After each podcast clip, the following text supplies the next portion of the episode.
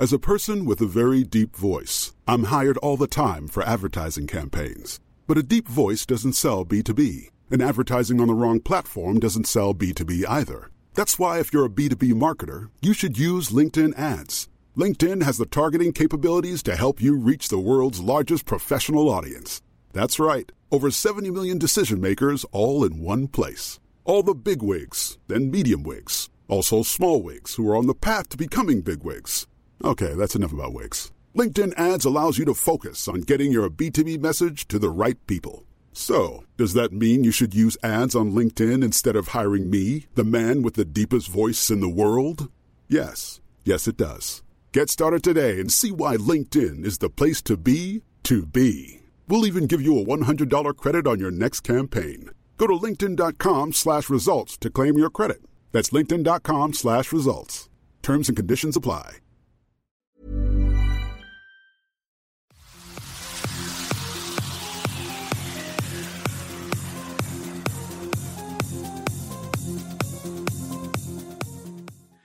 Bonjour Fadila, donc euh, j'ai voulu te j'ai voulu te recevoir en interview ce jour parce que bah, j'ai vu euh, sur les réseaux sociaux le travail que tu fais, le travail euh, de ton association et ça me semblait hyper intéressant en fait eh bien d'avoir ton avis sur des sur les sujets que tu traites et puis et puis de te connaître et de connaître bah, le travail de ton association, de le faire connaître à un plus grand nombre.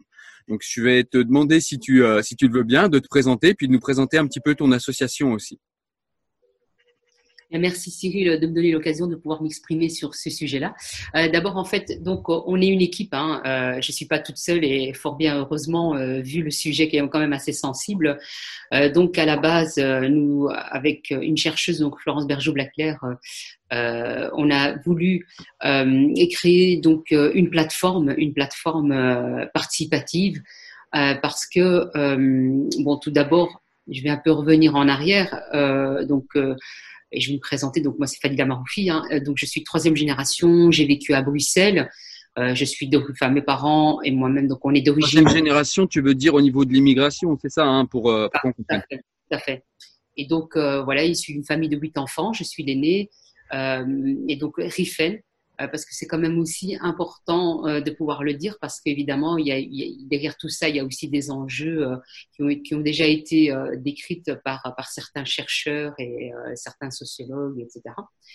Euh, donc moi, évidemment, depuis mon enfance, j'ai vécu dans des quartiers à Bruxelles qui étaient dits précarisés, socio-économiquement défavorisés, mais où il y avait quand même énormément aussi de violence, que ce soit intrafamilial ou au niveau communautaire, euh, euh, dans ces différents quartiers.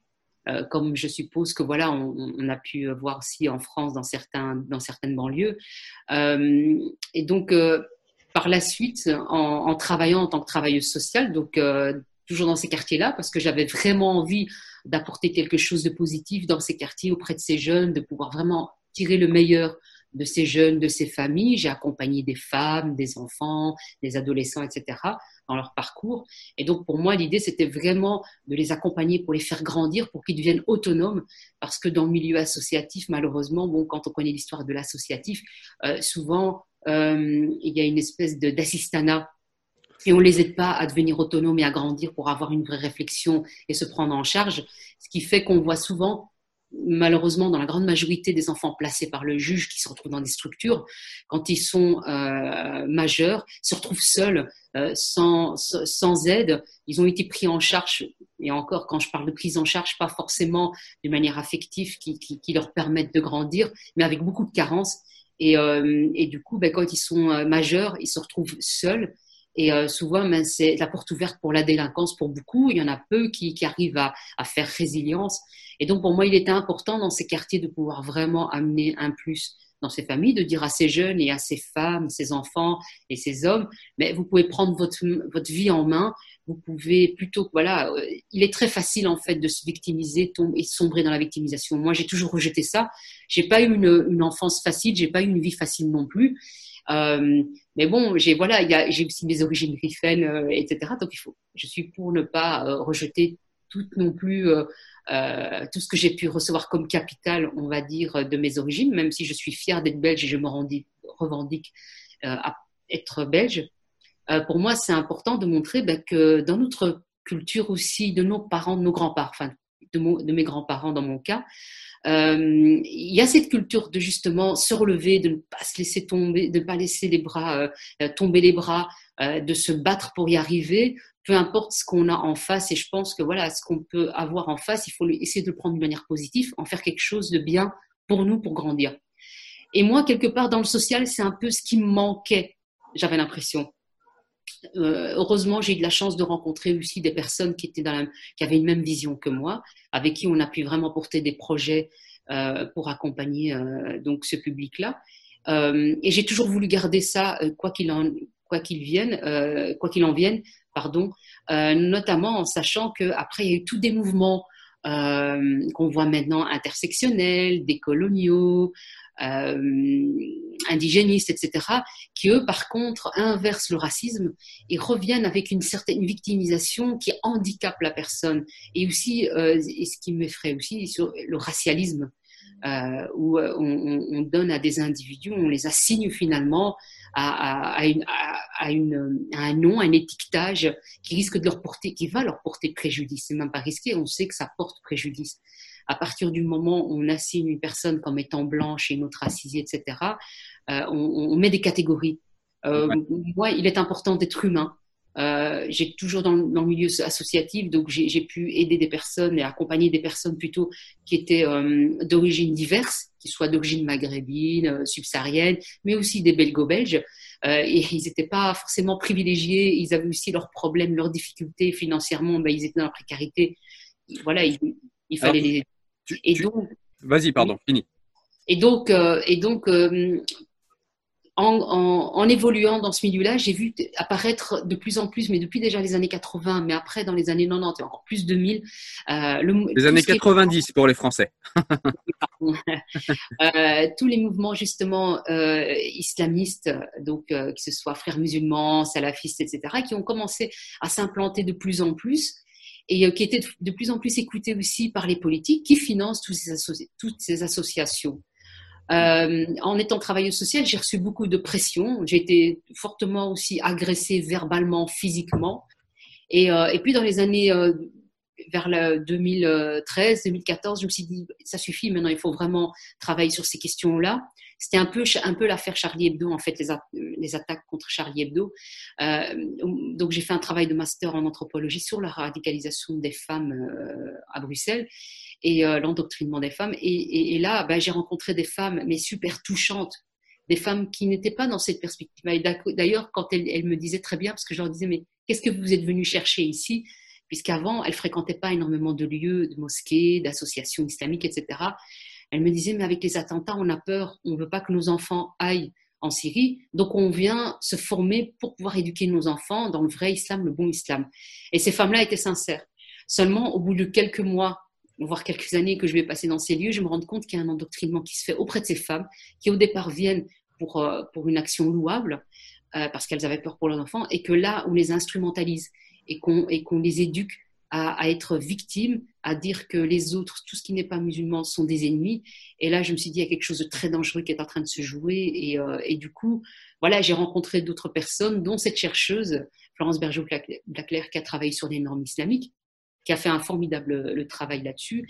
Et, euh, on a pu, euh, voilà, j'ai pu intégrer son équipe pour travailler en tant que stagiaire pour travailler sur l'endoctrinement des femmes et les focus etc je vais pas trop euh, aller, euh, aller en profondeur parce qu'il y a des écrits qui peuvent, qui peuvent être consultés euh, sur Internet. Ouais.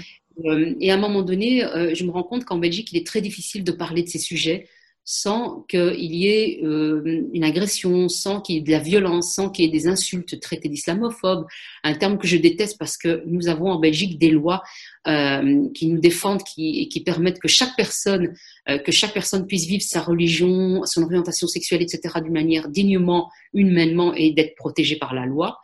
Donc je ne comprenais pas pourquoi ce terme islamophobe, pourquoi est-ce que tout d'un coup ça apparaît. Je vais comprendre les enjeux derrière.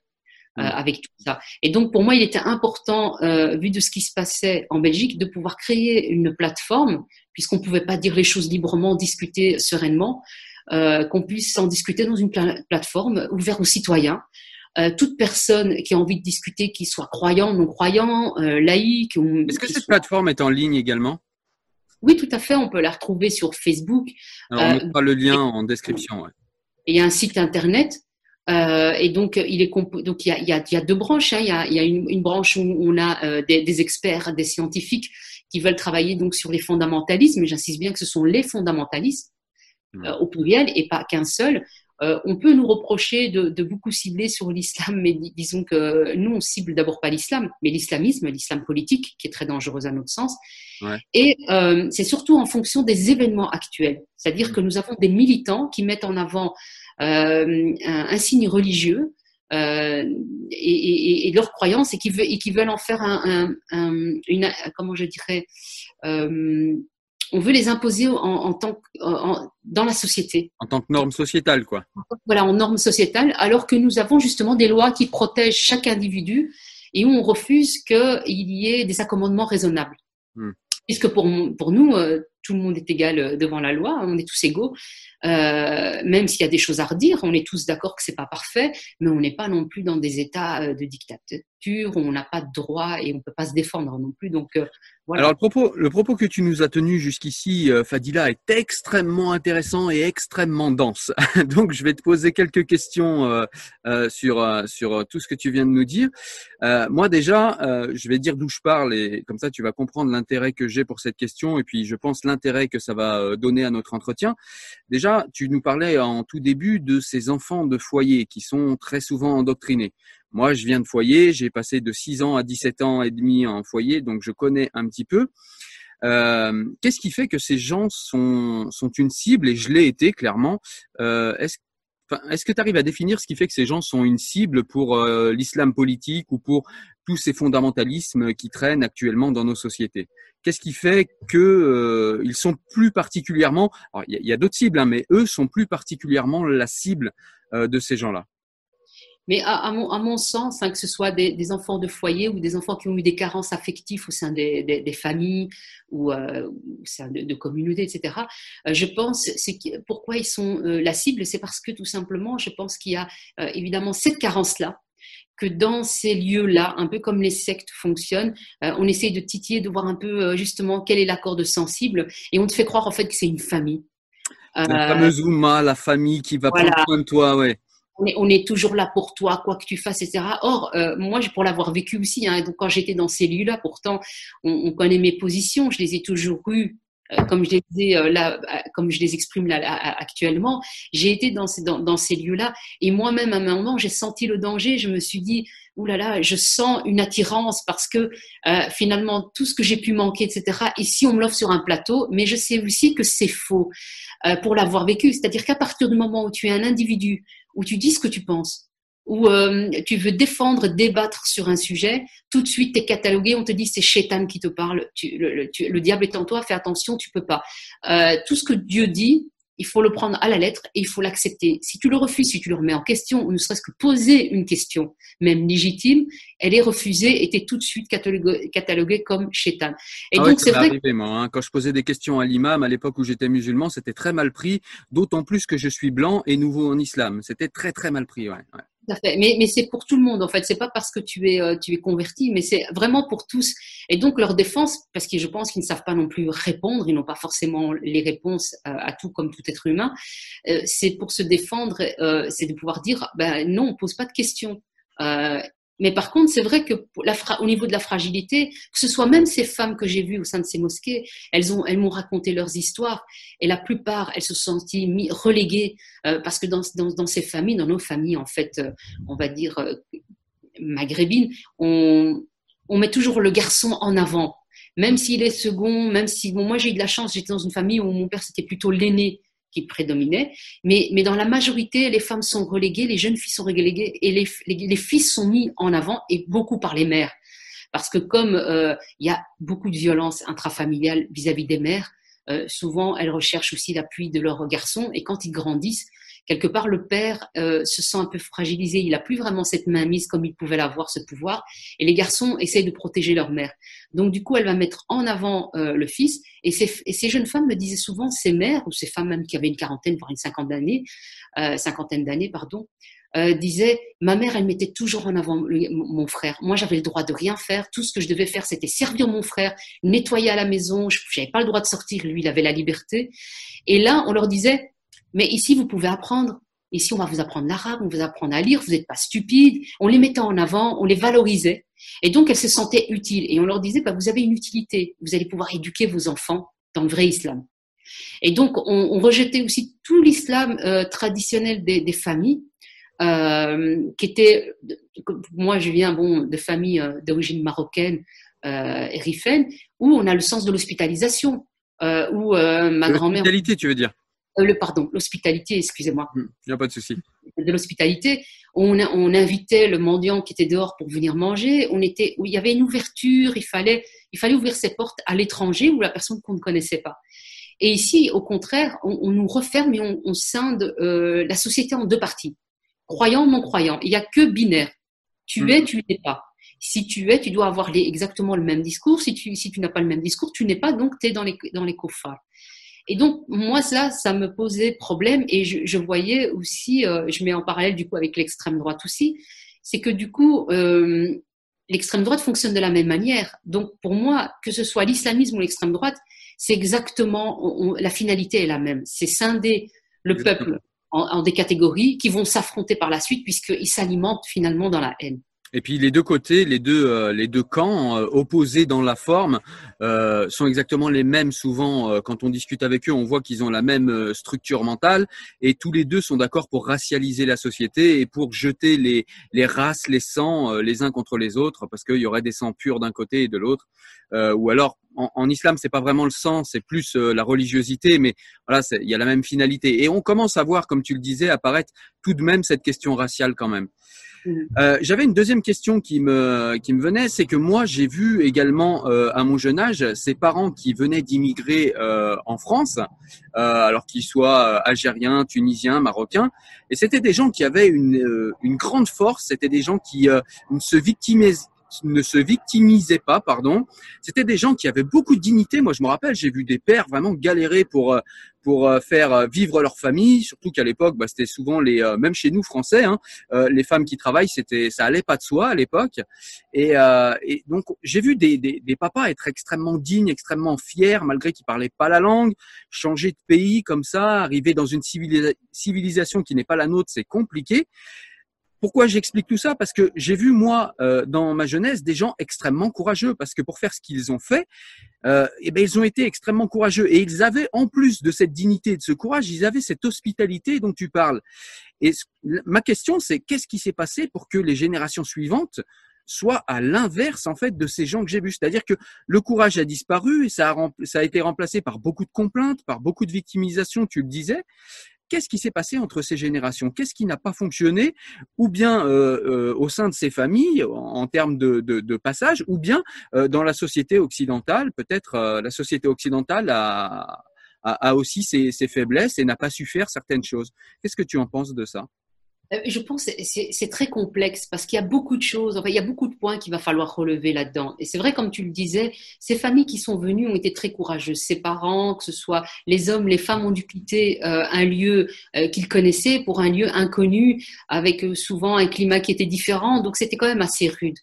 Euh, ce qui est important aussi euh, de, de, souligner, c'est que même quand je dis, et je le dis vraiment pas d'une manière péjorative ou pour accusateur, c'est que ces familles-là venaient aussi, ont eu ont une éducation, l'éducation qu'ils ont eue, qui ont été transmises et qui se transmettent finalement de génération en génération.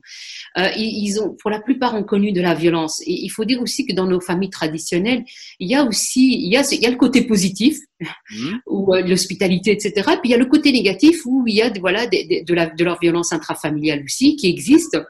Et je pense que là où c'est important, le fait de le relever n'est pas de les accuser parce que je pense que eux, ils ont fait du mieux qu'ils pouvaient avec ce qu'ils avaient à ce moment-là. Euh, on avait des, des, des, des, parents, même si euh, voilà, ils étaient violents, euh, qui, qui ne pouvaient, ils ne pouvaient pas exprimer verbalement ce que eux-mêmes avaient vécu. Donc voilà, je, je ne veux pas minimiser les actes. Ce que je veux dire par là, c'est qu'il y aurait eu tout un travail à faire avec ces familles pour justement qu'ils puissent sortir, comme je le disais, le meilleur d'eux-mêmes, euh, de pouvoir verbaliser les choses. Or, on a raté ça euh, en tant que travailleur social et, et, et, au niveau politique. On les a, on a laissé, même pendant si on passe pour les générations suivantes.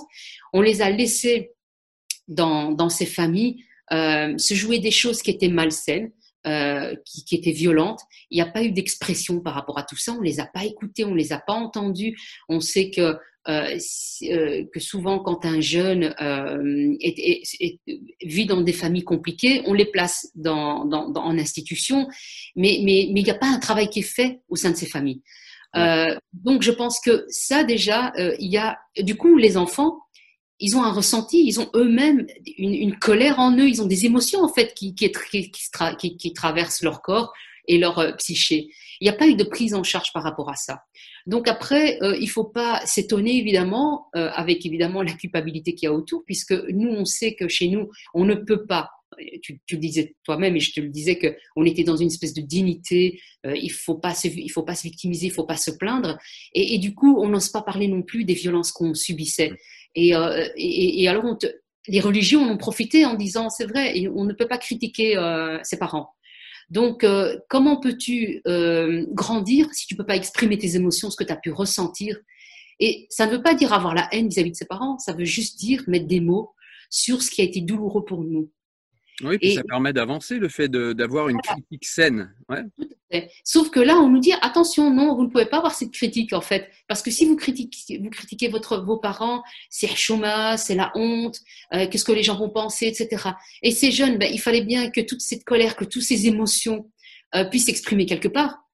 Mmh. Certains l'expriment par la colère, d'autres l'expriment en, ayant de la haine, d'autres s'expriment en, en, allant s'inscrire dans des lieux comme euh, dans des mosquées, dans des centres islamiques, etc., où là, ils vont canaliser et ils vont utiliser plutôt ces émotions-là à leur sauce pour en faire quelque chose d'autre.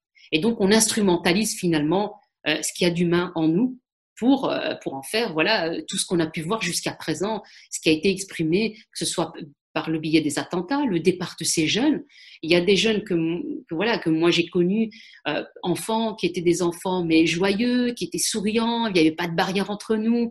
Euh, il y avait des rêves qui étaient là. Certains voulaient faire de la BD, dessinateurs, d'autres voilà. Sauf qu'au fur et à mesure que tu grandis, on te dit ça c'est haram, ça tu peux pas, ça tu peux pas.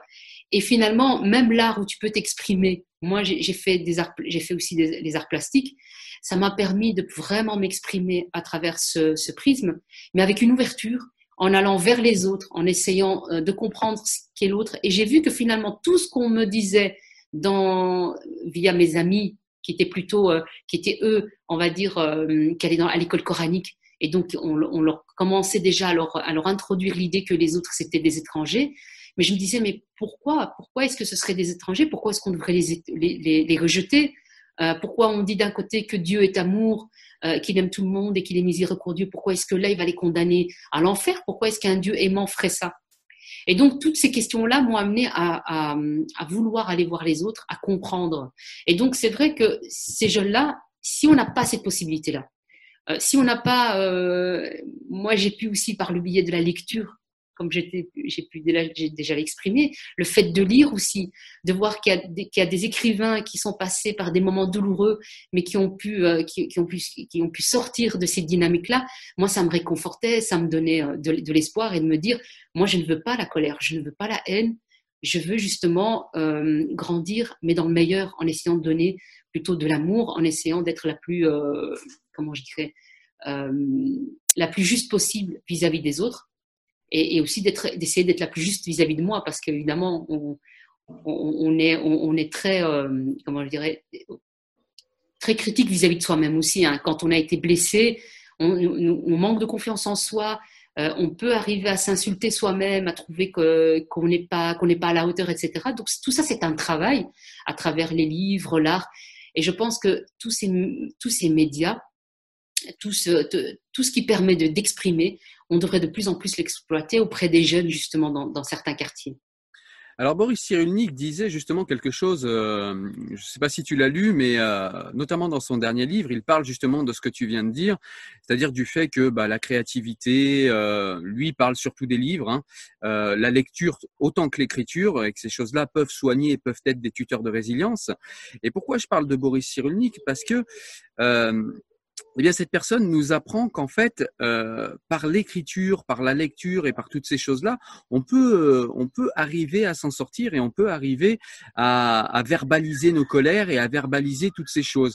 Mais il nous apprend aussi que pour qu'on puisse verbaliser tout ça, il faut en face qu'on ait quelqu'un qui soit capable d'entendre. Et, et, souvent, on néglige ça. Et je me dis, euh, parfois, il y a cette petite critique envers, euh, en l'occurrence, mon pays, la France, mais ça peut, ça doit être, à mon avis, valable en Belgique. C'est est-ce qu'on n'a pas eu aussi des gens dans les services. Oula, j'ai eu un gros bruit là. Désolé. Euh, Est-ce qu'on n'a pas eu aussi en France, dans notre pays et puis en Belgique, je disais, euh, des gens qui, euh, dans les euh, dans les services sociaux de l'époque, dans euh, tous les cadres associatifs de l'époque, n'ont pas été capables d'entendre ces douleurs au nom de ce que moi j'appelle le racisme de gauche? C'est-à-dire en gros, bon, tous ces sauvages, ils sont bien gentils, vivent entre eux, nous on touche notre prime, foutez-nous un peu la paix, on comprend rien à vos problèmes de toute façon. Et je grossis le trait, évidemment que tout le monde n'est pas comme ça, évidemment qu'il y a des gens qui euh, ont essayé et qui n'ont pas compris, mais je grossis un peu le trait, mais est-ce qu'il n'y a pas un petit peu ce racisme de gauche qui, voilà, ils prenaient leur argent euh, de l'État et puis ils se disaient, bon, on comprend pas trop leurs problèmes. Après tout, c'est leur culture. Et puis, euh, et puis en face, il y avait aussi un miroir qui disait, oulala, attends, mais ça c'est notre culture, tu peux pas y toucher. Est-ce qu'il n'y a pas eu quelque chose comme ça qui fait que les États qui ont accueilli ces premiers immigrés n'ont pas eu l'oreille, n'ont pas eu euh, la bienveillance et peut-être n'ont pas eu l'intelligence d'entendre ces douleurs et de les comprendre et de les traiter du coup? Bah, je crois, en tout cas pour ce qui est de, de, des États, euh, ils ont amené une main d'œuvre, en tout cas pour nous, pour la Belgique, parce que c'est c'est ça qui est différent entre la Belgique et la France. Chez vous, il y a quand même eu un colonialisme. Donc, il y a, un rapport à l'autre qui, est différent. Il y a, entre la France et l'Algérie, il y a un autre rapport. En Belgique, c'était plutôt de, la main-d'œuvre. En même temps, quand j'écoute euh, les personnes qui sont venues, euh, donc mes grands-parents, mon père qui a travaillé euh, en Belgique, euh, ou quand j'entends ma mère euh, qui me dit euh, on, on, vivait bien entre nous ici, mais quand elle dit entre nous, elle parle de, de tout le peuple, hein, belge, immigrés étrangers, etc. Elle disait mais on vivait bien, on s'entendait bien, on pouvait discuter, on pouvait sortir, il y avait une bonne ambiance. je pense que même pour la question des je pense qu'au niveau politique, ils n'ont pas vraiment fait attention parce qu'ils ne connaissaient pas l'autre, ils ne connaissaient pas la culture de l'autre, et je pense qu'ils ne se sont pas posé la question tout simplement parce qu'il y avait dans l'esprit de la majorité de la communauté qu'on allait retourner, une fois qu'on aurait fini de mm. travailler, on retournerait au pays. Et donc, beaucoup de ces familles n'ont pas déposé leurs valises. C'est-à-dire que les caisses étaient toujours faites et on attendait, on se disait, bon, on va repartir.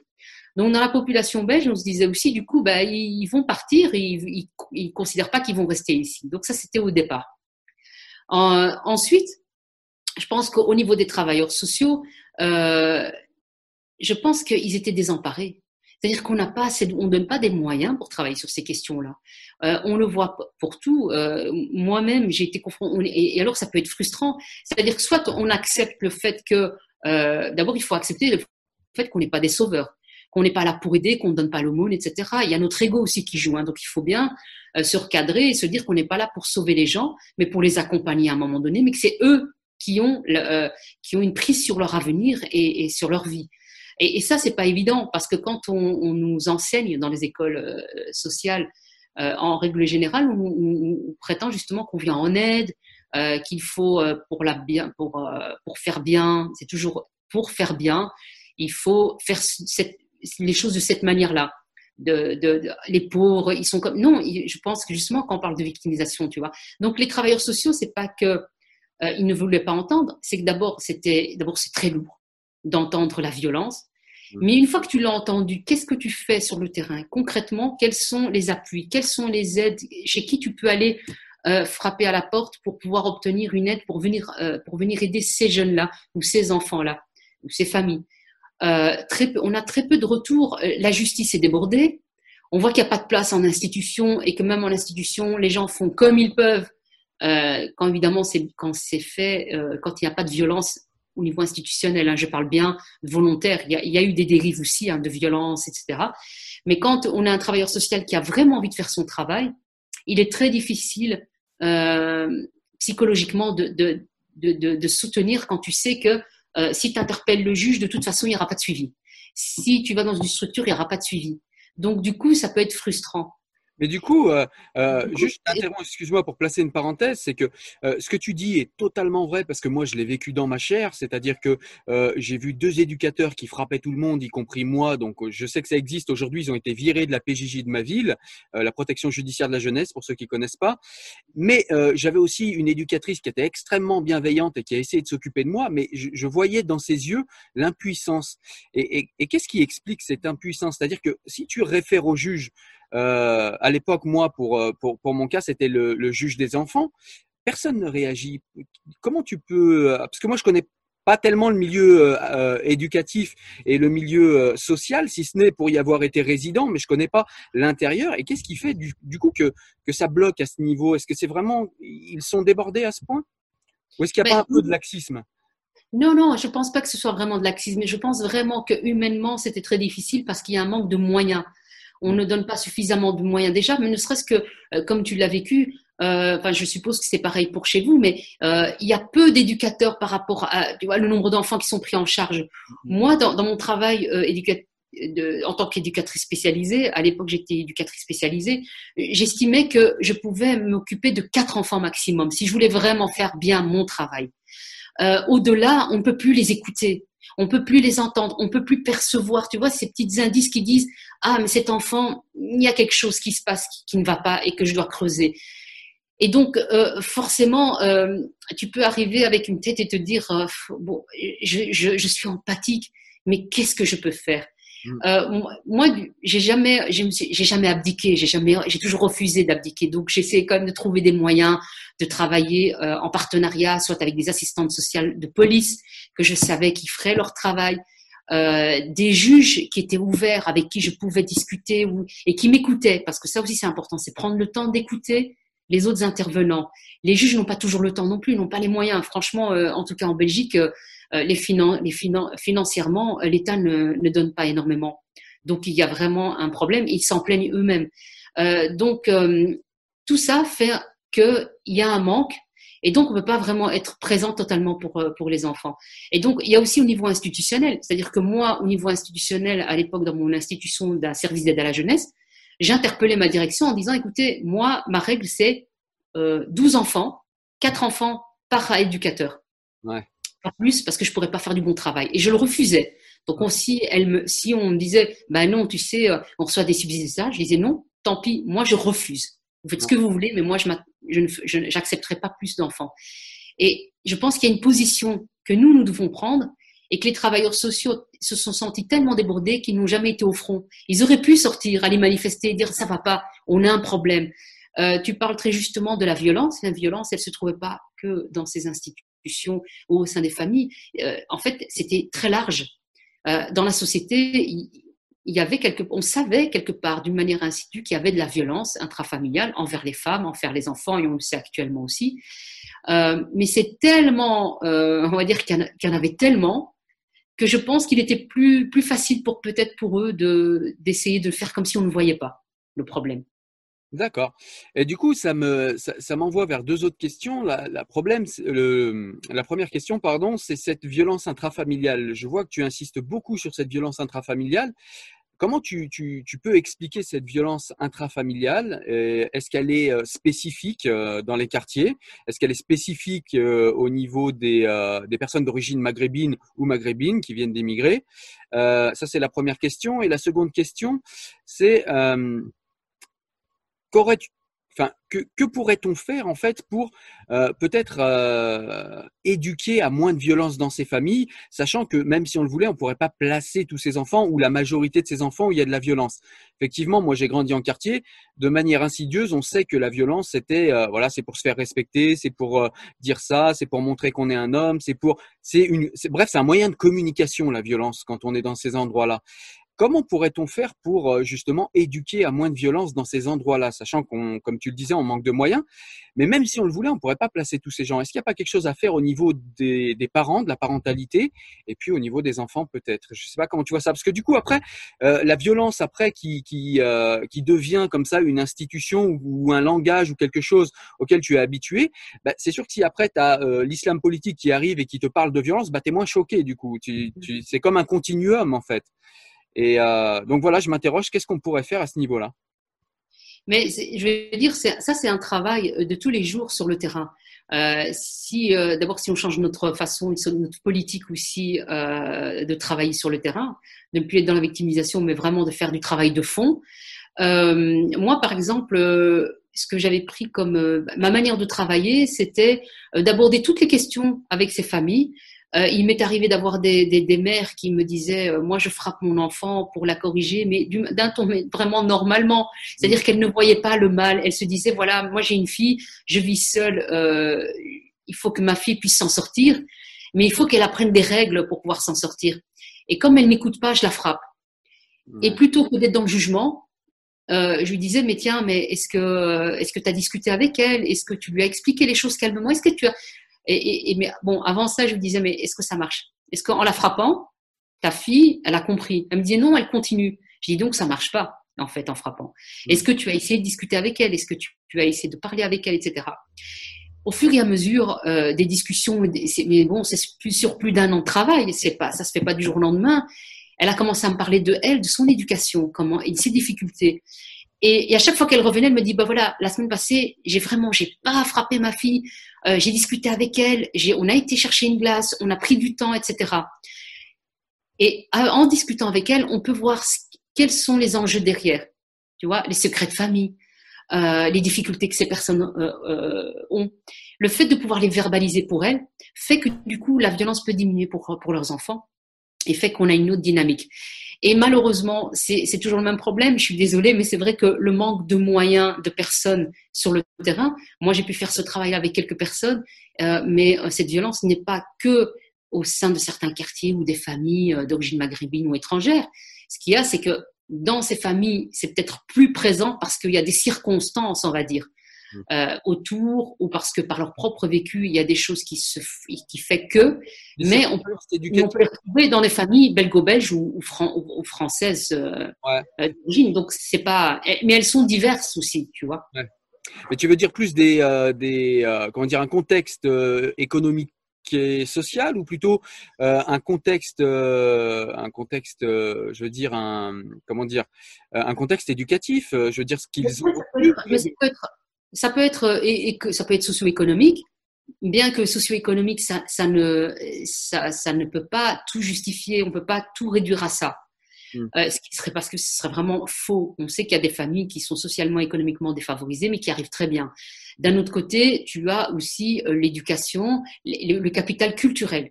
Hmm. Euh, moi, j'ai déjà été aussi dans, dans, dans, la précarité, mais le fait d'avoir un capital culturel m'a permis de pouvoir aller chercher des ressources de, de, la gratuité, tu vois, d'aller aller chercher dans des lieux des livres gratuits pour pouvoir justement euh, euh apporter euh, voilà des, des, activités à mes enfants qui sont pas euh, qui sont pas coûteuses ou qui sont euh, pas coûteuses du tout.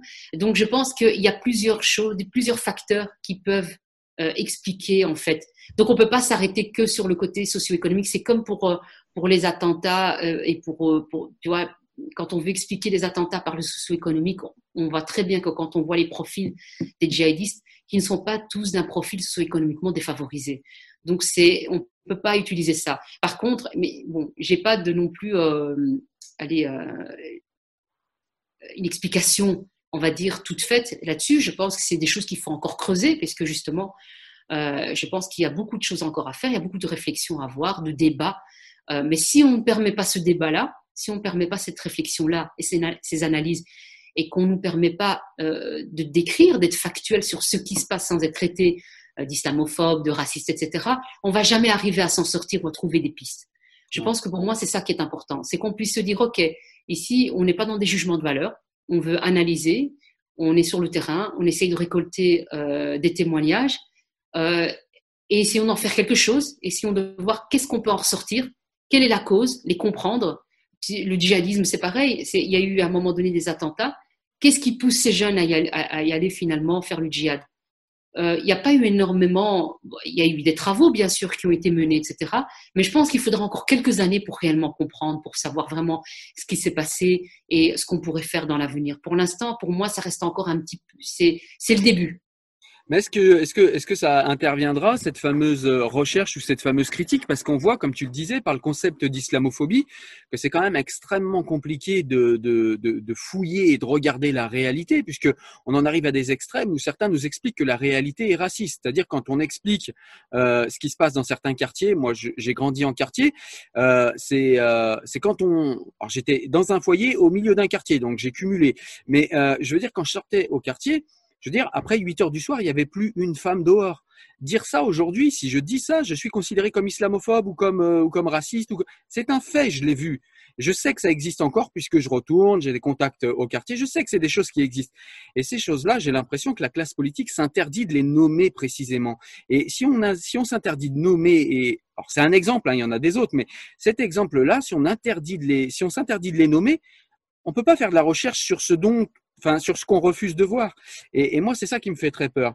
Donc je ne sais pas comment on peut s'en sortir de ça et comment on peut euh, faire comprendre que aider les gens, c'est pas nier leurs problématiques, c'est pas nier leur réalité et montrer les problématiques, c'est pas non plus les stigmatiser ou les enfoncer, c'est leur dire voilà, il y a un problème spécifique à ce niveau-là, on va travailler là-dessus et on va vous aider justement comme tu le disais à vous émanciper de tout ça. Et, et je sais pas, je ne veux pas paraître un peu complotiste ou un peu, euh, mais j'ai l'impression qu'il y a une espèce de volonté non dite de laisser ces gens s'ensauvager entre eux tant qu'ils viennent pas nous, tant qu'ils viennent pas trop près. On achète la paix sociale parfois. Voilà, pour dire les mots, c'est un petit peu ce que j'ai l'impression avec les gouvernements et on se refuse de voir des problématiques réelles.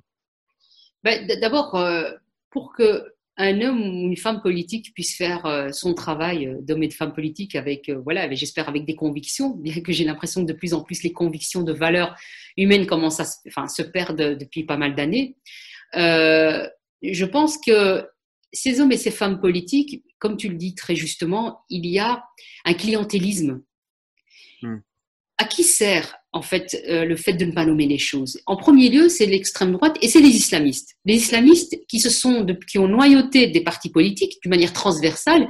Il n'y en a pas une qui est moins euh, moins touchée que d'autres. Hein. Généralement, ils sont quasiment tous maintenant euh, touchés. En leur sein, on peut retrouver des gens qui sont complaisants et qui revendiquent des des combats, on va dire, qui a trait à la religion.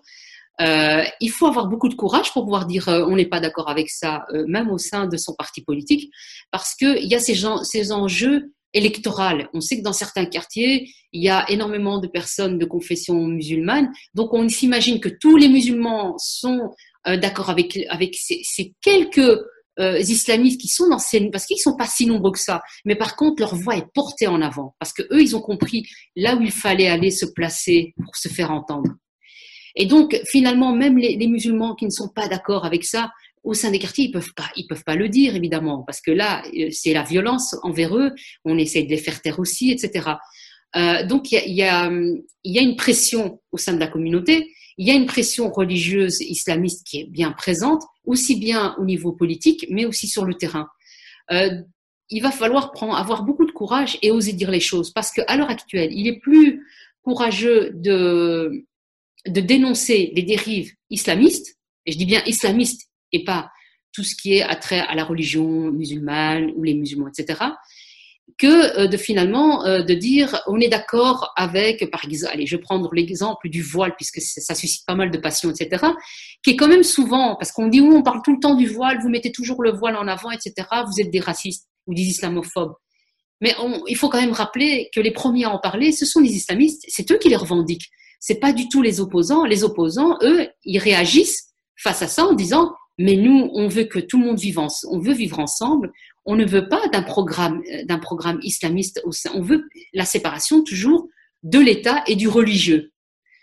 Et ça, je trouve que c'est légitime. Donc, pour moi, à partir de là, et, à partir de là, je pense qu'une personne, elle ne doit pas avoir honte et se dire ah, euh, euh, je, je, serais raciste en pensant ça. Non, je pense qu'on on, on peut être raciste qu'à partir du moment où il y a un vrai rejet de l'autre, sans, euh, comment je dirais, un rejet de, un, rejet de l'autre massif, c'est-à-dire qu'ici, on, on, on, met on, met, on met le doigt sur un problème qui hmm. est une minorité qui est fasciste à la base, les islamistes. On n'attaque on, on, pas les musulmans. Euh, quand on, si tu regardes sur tout le fil d'actualité de, de, de, Bruxelles, que ce soit sur sa page ou sur ce Facebook, la plateforme, etc., il n'y a, y a, pas d'insulte, il n'y a pas de, a pas de mépris vis-à-vis des musulmans. C'est toujours factuel en fonction de euh, de l'actualité et de revendications. Il y a eu des manifestations le 5 juillet par des militants euh, concernant le voile et suite à la décision de la Cour constitutionnelle. Donc il y a une offensive de leur part. Mais nous, on se doit de réagir par rapport à ça. On ne peut pas laisser faire et se dire, bah ma foi, euh, j'ai pas envie d'être raciste ou traité de raciste, donc je vais pas parler de ça ou d'être traité d'islamophobe. Mais on n'appelle pas à la haine non plus. On, on est factuel, on reprend euh, les faits, et je pense que c'est ça euh, finalement pouvoir en discuter d'une manière posée, sans, sans, sans la haine derrière et sans appel à ce qu'il y ait une confrontation. Pour moi, il faut un débat et avec des arguments. C'est clair parce qu'on est, on voit que même moi, je suis euh, très souvent. Euh, alors mon travail est plus modeste que le tien, mais c'est un travail aussi d'information, un travail de, de, de, mise en valeur des ressources euh, livresques ou intellectuelles. Mais on voit, moi je vois des gens de l'extrême droite reprendre parfois mon travail, mais eux le font par haine. Et c'est vrai qu'on est gêné, on est gêné par cette dialectique entre l'extrême droite franco-française ou belgeo-belge, belgo-belge pardon, et les islamistes en face. C'est-à-dire que sans arrêt, ils s'envoient des missives et on a l'impression, comme ils font beaucoup de bruit, qu'on voit que. Et il y a des gens comme toi et moi qui ont envie d'avoir un débat apaisé parce qu'on a des vrais, euh, des vrais sujets d'interrogation et des vraies interrogations sur, euh, bah voilà, on parlait du voile, sur le voile. Moi, je, je suis complètement contre le voile, mais pour des raisons féministes, pas pour des raisons. Euh, moi, pour moi, l'islam est une religion française et ça me pose aucun problème à partir du moment où elle respecte le cadre républicain. Et euh, malgré tout, pour moi, le voile est un sujet. Et on est gêné par cette dialectique, c'est vrai, entre l'extrême droite euh, islamiste et l'extrême droite, euh, voilà, des, des, autochtones, des pays dans lesquels on parle de ces sujets. C'est vrai que c'est c'est très embêtant. Mais malheureusement, la gauche a laissé des sujets qui étaient importants, en fait, qu'elle aurait dû porter. Elle l'a laissé à l'extrême droite. L'extrême droite, comme les islamistes, ont eu l'intelligence d'utiliser finalement euh, ce manque, en fait, ce, lieu euh, de discussion par rapport à ces sujets-là, et l'utilise à mauvais escient. Si la gauche avait pris ça à bras le corps et avait réfléchi d'une manière posée euh, sur ces questions-là, je pense qu'on n'aurait pas nourri l'extrême droite. Je pense que ce qui nourrit en réalité l'extrême droite, c'est le fait de ne pas en parler. Parce que les gens euh, qui voient dans la rue et qui vivent dans des quartiers, qui voient ces difficultés, qui voient les islamistes euh, prendre, euh, gagner du terrain et endoctriner de plus en plus des populations, qu'elles soient belgo-belges ou d'ailleurs ou, d'origine maghrébine et musulmane, c'est parce que justement la gauche n'en parle pas. Et donc, pour moi, il est important d'en parler pour éviter aussi que des gens basculent dans l'extrême droite. Parce que quand on regarde le discours d'extrême droite, on a l'impression qu'ils sont sympathiques en fait qui ne parlent que d'un sujet qu'ils ont débattu. Or, c'est faux. On sait très bien, on connaît, on connaît le programme de l'extrême droite comme on connaît le programme des islamistes. On sait que leur objectif final, c'est la haine et euh, détruire l'autre.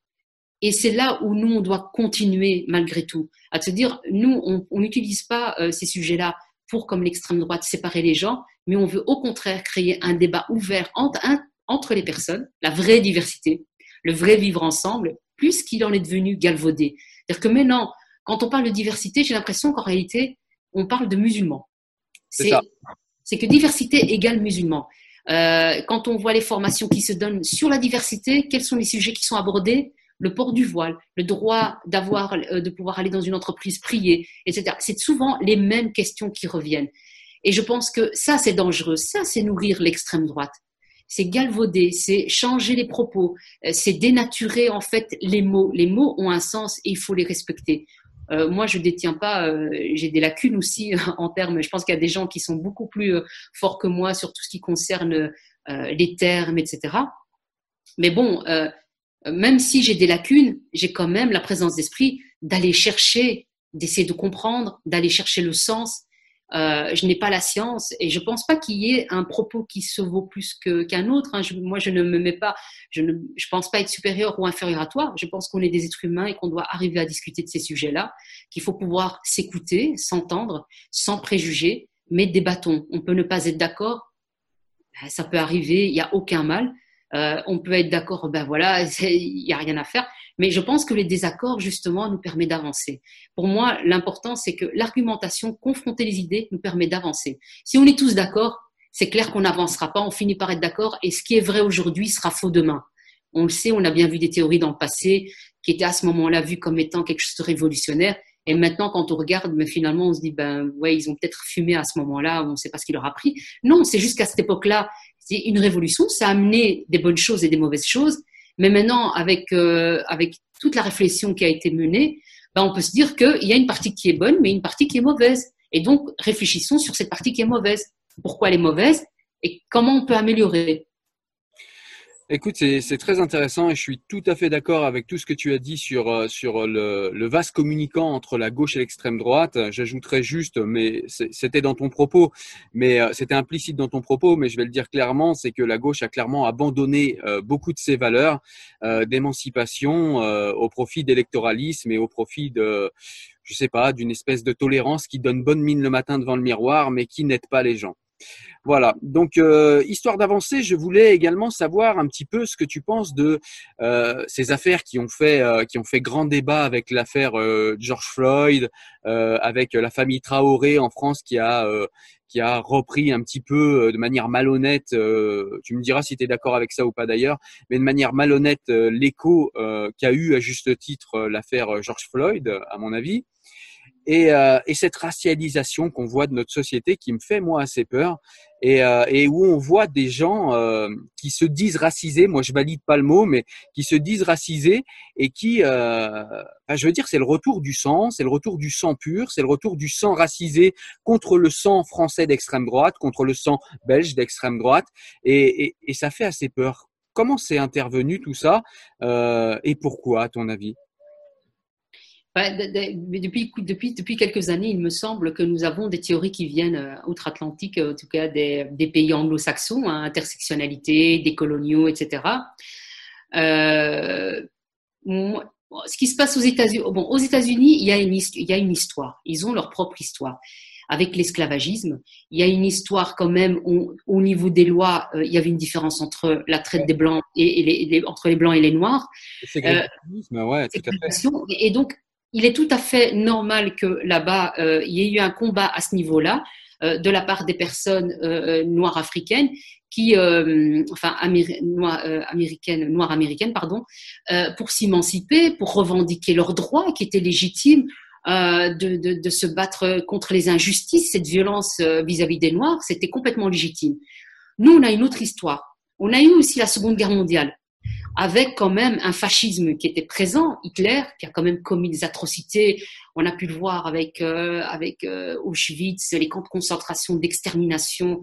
Ici, en l'occurrence, avec Auschwitz, c'est plutôt euh, extermination et les camps de concentration. on a cette histoire-là qui nous a frappés en Europe. À partir, après que, que, que la guerre soit finie, etc., je pense que ça a tellement marqué que les gens, bon, on a commencé à découvrir les horreurs hein, des camps, etc., on a commencé à dire plus jamais ça. On ne veut plus de ça. On ne veut plus de race. On ne veut plus. Et donc, on a rejeté ces termes, race, etc. Donc, quand on parlait de race, pour nous, c'est clair que c'était, c'était attribué à un fascisme et à un racisme. D'autant que la science le confirme, hein, les races n'existent pas. Tout à fait, euh, tout à fait. Et je pense qu'il faut le maintenir absolument. Euh, et nous, on nous importe maintenant des idées qui viennent de, de l'autre côté, euh, on va dire, de la mer, qui finalement veut réinstaurer la race veut nous reséparer entre euh, ce qu'on a connu entre euh, les racisés, les blancs, les uns sont meilleurs, les uns sont meilleurs que les autres, etc. Euh, je pense qu'il faut faire très attention et on a mélangé des histoires. On a profité de ce qui s'est passé malheureusement aux États-Unis avec l'histoire qui s'est passée en France, donc pour la famille Traoré. Je peux comprendre que la famille Traoré, quand on est d'une famille, que tu as ton frère ou une sœur ou quelqu'un de la famille qui, qui, qui meurt, on est affecté peu importe ce qu'il est fait. On peut être affecté et je peux le comprendre, le concevoir. Là où je ne conçois pas, c'est que les médias relaient leurs propos parce qu'on sait que c'est un affect et que c'est normal. À la limite, c'est même presque normal qu'ils tiennent ce discours-là. Mais que les politiques et que, et que les médias les valident ou que les scientifiques les valident, certains, pas tous heureusement, mais que certains intellectuels, on va dire plutôt, les valident. Là, je trouve que par contre, c'est très malhonnête euh, en connaissant toute l'histoire, évidemment, euh, bah, de la famille, mais aussi de ce qui a pu se passer. Je pense que la justice est là, elle fait son travail. Euh, moi, je ne veux pas accuser ou dire qu'ils ont tort ou accuser cette famille-là. Je pense que la justice fait son travail et c'est à elle de. Voilà, je suis contre contre la justice populaire, une justice populaire ou voilà. et du coup, on utilise ça ici, que ce soit en France, mais aussi en Belgique, on l'a aussi utilisé. On utilisait aussi l'histoire du colonialisme en disant la Belgique est raciste parce qu'il y a, euh, on maintient toujours, on a toujours les, statuts de Léopold II, etc. Euh, moi, je trouve qu'il est important de parler de, racisme quand il en existe. Des discriminations, il y en a. Il y en a en France, il y en a en Belgique, partout et partout d'ailleurs dans le monde. Hein. Euh, je veux dire, c'est pas l'Europe qui est le monopole, le monopole du racisme. Il faut être clair, il y a encore de la maltraitance, du de la violence dans les pays du Maghreb, dans les pays arabes, en Afrique, euh, voilà, un peu partout. Mm. Et donc, pour moi, euh, la question, c'était de se dire, il faut raconter l'histoire, mais l'histoire, pas celle qu'on se réinvente, pas l'histoire qu'on veut bien euh, se réinventer pour, pour justifier nos combats et, nos, et nos théories. on peut, voilà, on peut, on peut, je pense qu'on peut mettre en avant une théorie, mais il faut être très critique vis-à-vis de ces théories. Je pense notamment à l'intersectionnalité, etc. Quand on dit, par exemple, en Belgique, pour parler de la Belgique, qu'il faut déboulonner les statuts de Léopold, je trouve ça scandaleux, c'est refaire l'histoire. Ces statuts existent. C'est très orwellien d'ailleurs, hein, ce, ce, refaire l'histoire. Il faut en parler, il faut pouvoir raconter l'histoire euh, euh, aux jeunes, raconter l'histoire de, de, ce qui a été la colonisation. Euh, ne, évidemment, ne pas fermer les yeux là-dessus et combattre le racisme, pour moi, les discriminations, je vais plutôt parler de discrimination. Parler de discrimination est très important, mais il faut y réfléchir pour que ce soit constructif pour tout le monde, que tout le monde en sorte grandi. Pas pour en faire, pour faire euh, à ce que des gens, euh, pas en faire, euh, pas ce qu'on fasse que des gens deviennent victimes et, et, et, se réconfortent dans cette victimisation, mais puissent, on va dire, guérir leurs blessures, avancer euh, pour justement arriver à prendre leur vie en main. D'ailleurs, il y a souvent ça, euh, euh, cette chose qui me saute aux yeux. Alors, il y a eu des articles qui sont sortis, je crois, c'est dans Marianne. Je mettrai ça en description, pareil, euh, de notre vidéo. Mais il y a des, il y a des gens qui commencent à dire, et moi je suis d'accord avec ça depuis très longtemps, parce que je l'ai vu, parce que j'ai grandi en quartier, j'imagine, c'est qu'il y a beaucoup de gens qui confondent les discriminations sociales et les discriminations raciales. C'est-à-dire que moi j'ai subi des discriminations que des Maghrébins subissent. Sauf que moi, comme je suis blanc, je me suis pas dit c'est parce que je suis Maghrébin. Je me suis dit, voilà, j'ai compris que c'était une discrimination euh, sociale.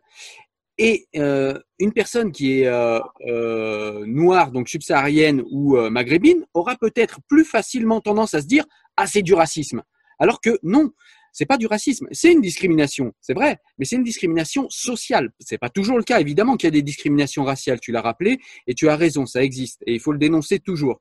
Mais il y a aussi, je pense, euh, chez certains, ce qui, ce qui, euh, ce qui fait d'eux des victimes raciales, c'est que, enfin, de, de, racisme en tout cas, ça fait d'eux des victimes de racisme, euh, et, et, du coup, ils grossissent le racisme. C'est que quand ils sont victimes de discrimination sociale, ils pensent tout de suite que c'est une discrimination raciale. Ils font plus du tout la différence entre les, entre les deux.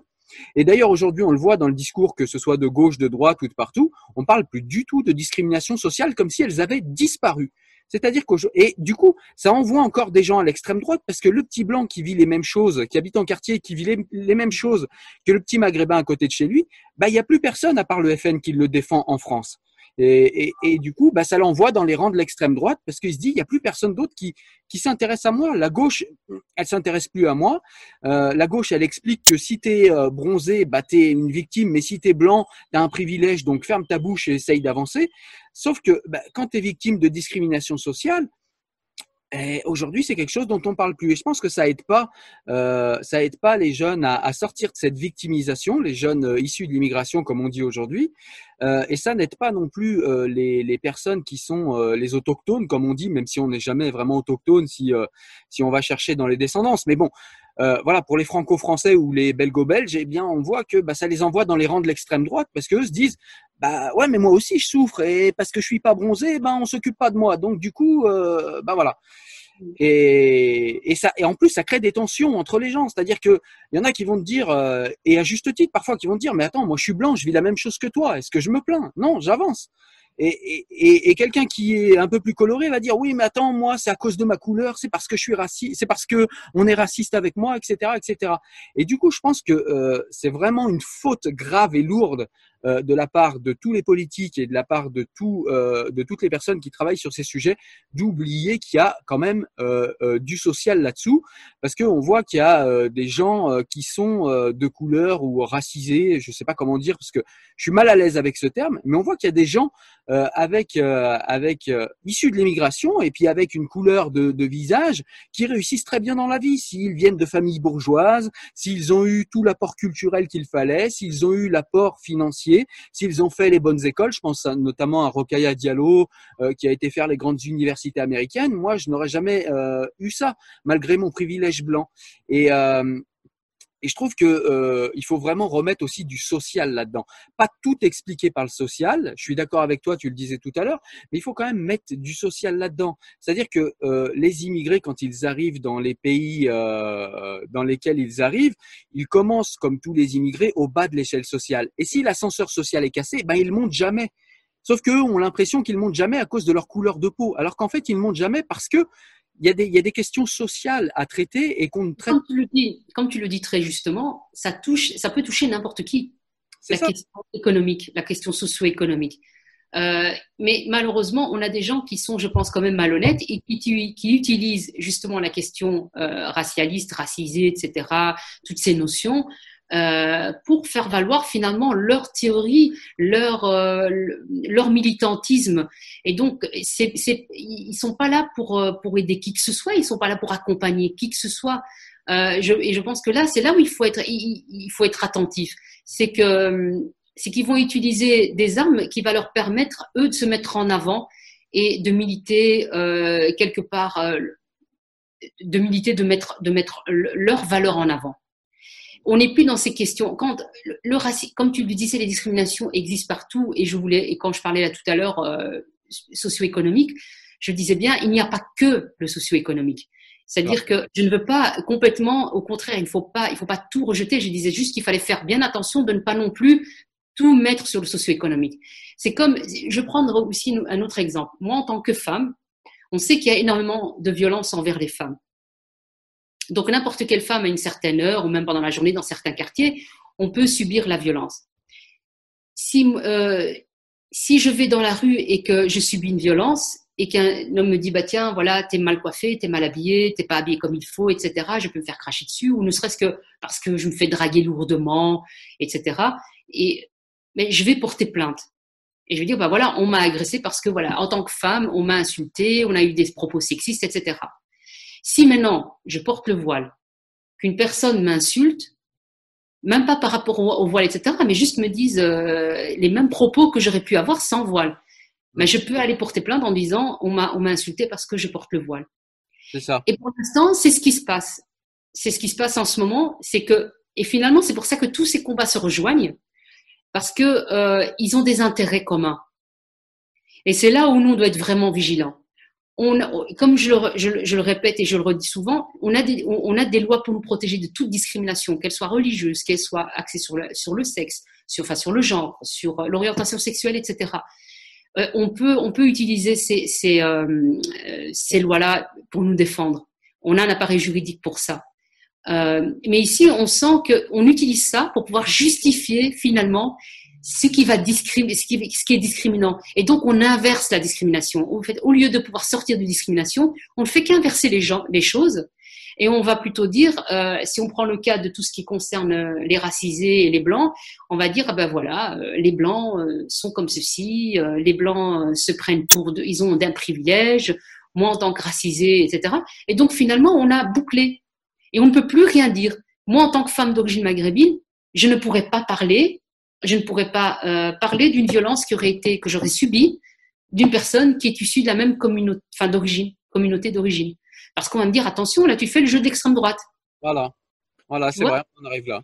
Et on en arrive à ça. Et donc du coup, euh, les femmes, ben on leur dit, euh, vous parlez, vous pouvez parler des discriminations que vous subissez, que vous subissez des blancs ou euh, des gens qui ne sont pas de votre communauté, mais ne parlez pas de ce qui se passe à l'intérieur de chez vous parce que sinon vous faites le jeu d'extrême droite. Et c'est ça qui est en train de se jouer. Exactement, et c'est ce qui moi me c'est ce qui moi me dérange dans mon discours parce que moi je suis un peu médian, c'est-à-dire que moi j'ai grandi en foyer à 6 ans, donc j'ai eu aucun apport culturel. J'ai grandi dans un milieu maghrébin, euh, j'étais euh, très souvent en fugue à 15 ans euh, et j'étais recueilli par justement une famille d'Algériens qui avait cette cette euh, hospitalité dont tu parles et qui m'ont accueilli les bras ouverts alors qu'ils n'avaient pas grand-chose puisqu'ils étaient réfugiés politiques en France. C'était à l'époque, euh, c'était dans les années 90, donc à l'époque de la décennie noire. Donc j'ai vécu ça avec eux, leurs souffrances, leurs machins, etc. Je me souviens, on suivait tout ça à la parabole. Et pourquoi je raconte tout ça? Pour dire que ben moi, quand je raconte ce qui se passe dans les quartiers et quand je suis autocritique par rapport à l'islam et par rapport au quartier, en fait, moi, je m'autocritique moi. Mais comme je suis blanc, ça passe pas. C'est-à-dire qu'on a tout, euh, on a tout. Euh, les combats en fait sont rangés de manière colorimétrique. Tu es blanc, tu ne peux pas parler de ça. Oui, mais moi, c'est mon histoire. Donc personne m'empêchera de parler de ça. J'ai beau être blanc, je suis désolé, j'ai grandi là-dedans.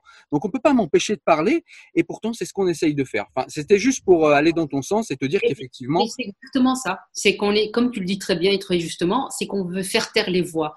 Et, qui a intérêt à, pouvoir justement mettre en avant tout ça? Ben, Ce sont les gens qui sont des extrêmes et qui veulent justement qu'on ne vienne pas euh, qu'on vienne pas fouiner dans leurs affaires. Euh, les islamistes, ils veulent, ils veulent certainement pas que des gens euh, qui sont pas pro-islamistes ben, viennent dire ah mais non mais là je suis pas d'accord. c'est clair que si si tu imaginons que tu es je sais pas moi que le cas d'un islamiste qui serait pro peine de mort bah, il dira bah moi je suis concerné, moi je suis pour la peine de mort, c'est dans ma religion, etc. Donc j'invente. Hein, là je donne un truc fictif. Et toi tu dis mais moi je suis contre la peine de mort. Je vais dire non non non mais toi tu es blanc, tu es privilégié, tu connais pas, t'es pas de l'intérieur, tu ne peux pas donner ton point de vue. Mais alors forcément on n'avance pas sur ces discussions-là et sur, sur, ces sujets. Euh, donc on aurait pu, on n'aurait jamais pu avancer si on était si on était resté dans cette logique-là on n'aurait jamais pu avancer sur d'autres questions, sur la question du racisme et discrimination. Euh, les Noirs en Amérique n'auraient pas pu obtenir euh, gain de cause sur justement leur combat qui était juste et légitime. On aurait dit ah ben écoutez, euh, c'est la loi américaine, vous n'êtes pas concerné, vous êtes de toute façon noir, vous n'avez rien à dire. C'est exactement ça, mais juste inversé. C'est ça. C'est ça. Et c'est pour ça que je pense qu'il faut vraiment refuser tout ça et dire non même si vous me pouvez, moi, on peut me traiter de, tout ce qu'on veut, hein, de fasciste, d'islamophobe ou n'importe quoi. Ok, argumentez. En quoi est-ce que mes propos ont été haineux, ont été fascistes, ont été discriminants vis-à-vis de quelqu'un? On a le droit de critiquer une religion, quelle qu'il soit, tant qu'elle se fait dans le respect des individus, tant qu'il n'y a pas un appel de haine. Moi, il me semble que toutes les personnes que j'ai entendues, en tout cas, qui sont démocrates, hein, entendons-nous, hein, je ne parle pas des extrêmes, hein, euh, qui donnent leur point de vue, qui, qui, qui rediscutent. Et on a des musulmans aussi qui critiquent hein, l'islam et qui disent oui, il faudrait revoir certaines notions, etc. Euh, ils ont le droit de le faire tant qu'ils ne le font pas en appelant la haine et en disant que tous les musulmans euh, sont à tuer, sont à bannir, etc. Que tous ceux qui font partie de l'islam, voilà, on peut en discuter calmement, sans appel de haine. On a le droit de critiquer, on a le droit au blasphème aussi. Je pense qu'il faut aussi le rappeler. Euh, moi, si, même si euh, quelqu'un euh, critique ou insulte, quelle que soit la religion, etc., c'est son point de vue, il veut la critiquer, il la, la critique, voilà, je ne vois pas pourquoi je ne vais pas intervenir là-dessus. À la limite, je peux dire que je ne suis pas d'accord ou d'accord, etc. Mais j'ai pas commencé à mettre une fatwa sur eux, à les condamner à mort, à condamner à ce que les gens aillent tuer. Est-ce que la, la vie d'un être humain vaut si peu? Et donc, finalement, c'est là où on en est. C'est qu'on on, on est au point on, est en train de nous dire que finalement, euh, la vie humaine vaut si peu et qu'on peut, on peut, on peut être la cible, on peut, on peut être tué euh, parce qu'on critique, parce qu'on argumente, parce qu'on veut donner son point de vue. C'est très grave. Effectivement, je suis tout à fait d'accord avec toi. Il y a un point aussi que j'aurais voulu aborder avec toi. On en a un petit peu parlé. Enfin, c'est surtout toi qui en a un petit peu parlé, mais moi, je voulais aller un petit peu plus dans le détail. C'est cette euh, cette collaboration qu'on voit de plus en plus, euh, et on la voit de manière visible euh, dans le sens où on voit de plus en plus de femmes voilées en fait avec les communautés LGBT. Et, euh, et, on voit donc on va parler de ce féminisme intersectionnel et, euh, et j'aimerais euh, savoir comment tu analyses en fait euh, cette communauté d'intérêts, c'est-à-dire que si ces gens militent ensemble, c'est qu'ils ont des intérêts communs. Quels seraient ces intérêts? Ben, comme on l'a juste dit avant, c'est-à-dire faire taire les voix qui, qui, qui iraient à l'encontre finalement de leurs idées. donc il n'y a plus de critique possible. Hmm. Et donc, ces gens-là, ils ont cet intérêt-là commun. C'est-à-dire, ce qu'ils veulent, c'est de pouvoir se dire, d'abord, on a, d'un point de vue, on va dire, chez, chez les militants islamistes, hein, sur la question du voile, et d'autres sujets d'ailleurs, hein, il n'y a pas que, que le voile, mais sur d'autres sujets aussi, c'est qu'on voit que les, islamistes sont très, euh, très stratégiques, très fins euh, stratèges. Euh, ils ont compris que s'ils voulaient avoir gain de cause au niveau politique et au niveau sociétal, il fallait qu'ils montrent qu'ils étaient ouverts, qu'ils n'étaient pas du tout, pas du tout fermés sur certaines questions, sur l'homosexualité, sur voilà, de, sur différentes thématiques et voilà, qui ne sont pas antisémites, etc. Donc, ils vont rejoindre ces causes-là, mais en réalité, qui vont, ça servira pas ces causes. En réalité, c'est que sur du moyen ou long terme, c'est pour renverser la tendance, avoir, c'est pour pouvoir eux avoir une légitimité dans l'espace public. stratégique. C'est complètement stratégique. Parce que quand on, quand on, on vient de ce milieu-là, quand on les a fréquentés, quand on les connaît bien, qu'on a été, qu'on a entendu leur discours, on sait très bien, et moi pour l'avoir entendu, que leur position sur les questions d'homosexualité, etc. Euh, je peux vous assurer que euh, c'est plutôt, euh, c'est des gens qu'il va falloir abattre. Mmh. Les juifs qui ont trahi, qui ont trahi l'islam. D'ailleurs, les juifs, d'ailleurs pour eux, les juifs et le judaïsme et le christianisme n'existent plus parce qu'en réalité, tous ceux qui l'étaient sont morts déjà à l'époque de Mohamed, puisqu'ils ensuite ils ont rallié, vu que, vu que, la, vu que la religion musulmane est la dernière euh, des religions, celle qui, celle qui clôture les trois religions monothéistes. Et donc, on, on est dans ces discours-là en intra, et en extra, on montre qu'on est totalement ouvert. Hmm. Et je ne comprends pas non plus euh, euh, la, la, les mouvements LGBT qui prennent part, on va dire, à, à, ces, à ces mouvements-là, sans réflexion, sans qu'il y ait une réflexion critique. Peut-être parce qu'ils se disent, ben, eux, ils sont ouverts finalement, puisqu'ils acceptent l'homosexualité. Euh, ben, c'est qu'ils sont ouverts. Donc oui, laissons-leur aussi la liberté, le choix de porter le voile. Moi, j'ai l'impression que chez eux, du côté euh, LGBT ou même du côté de la gauche, des gauches qui soutiennent ça, c'est qu'on est dans, un, dans une espèce de, euh, de narcissisme à la tolérance. C'est-à-dire, regarde comme on est beau, on tolère ces pauvres femmes voilées, que tout le monde discrimine, elles sont discriminées comme nous.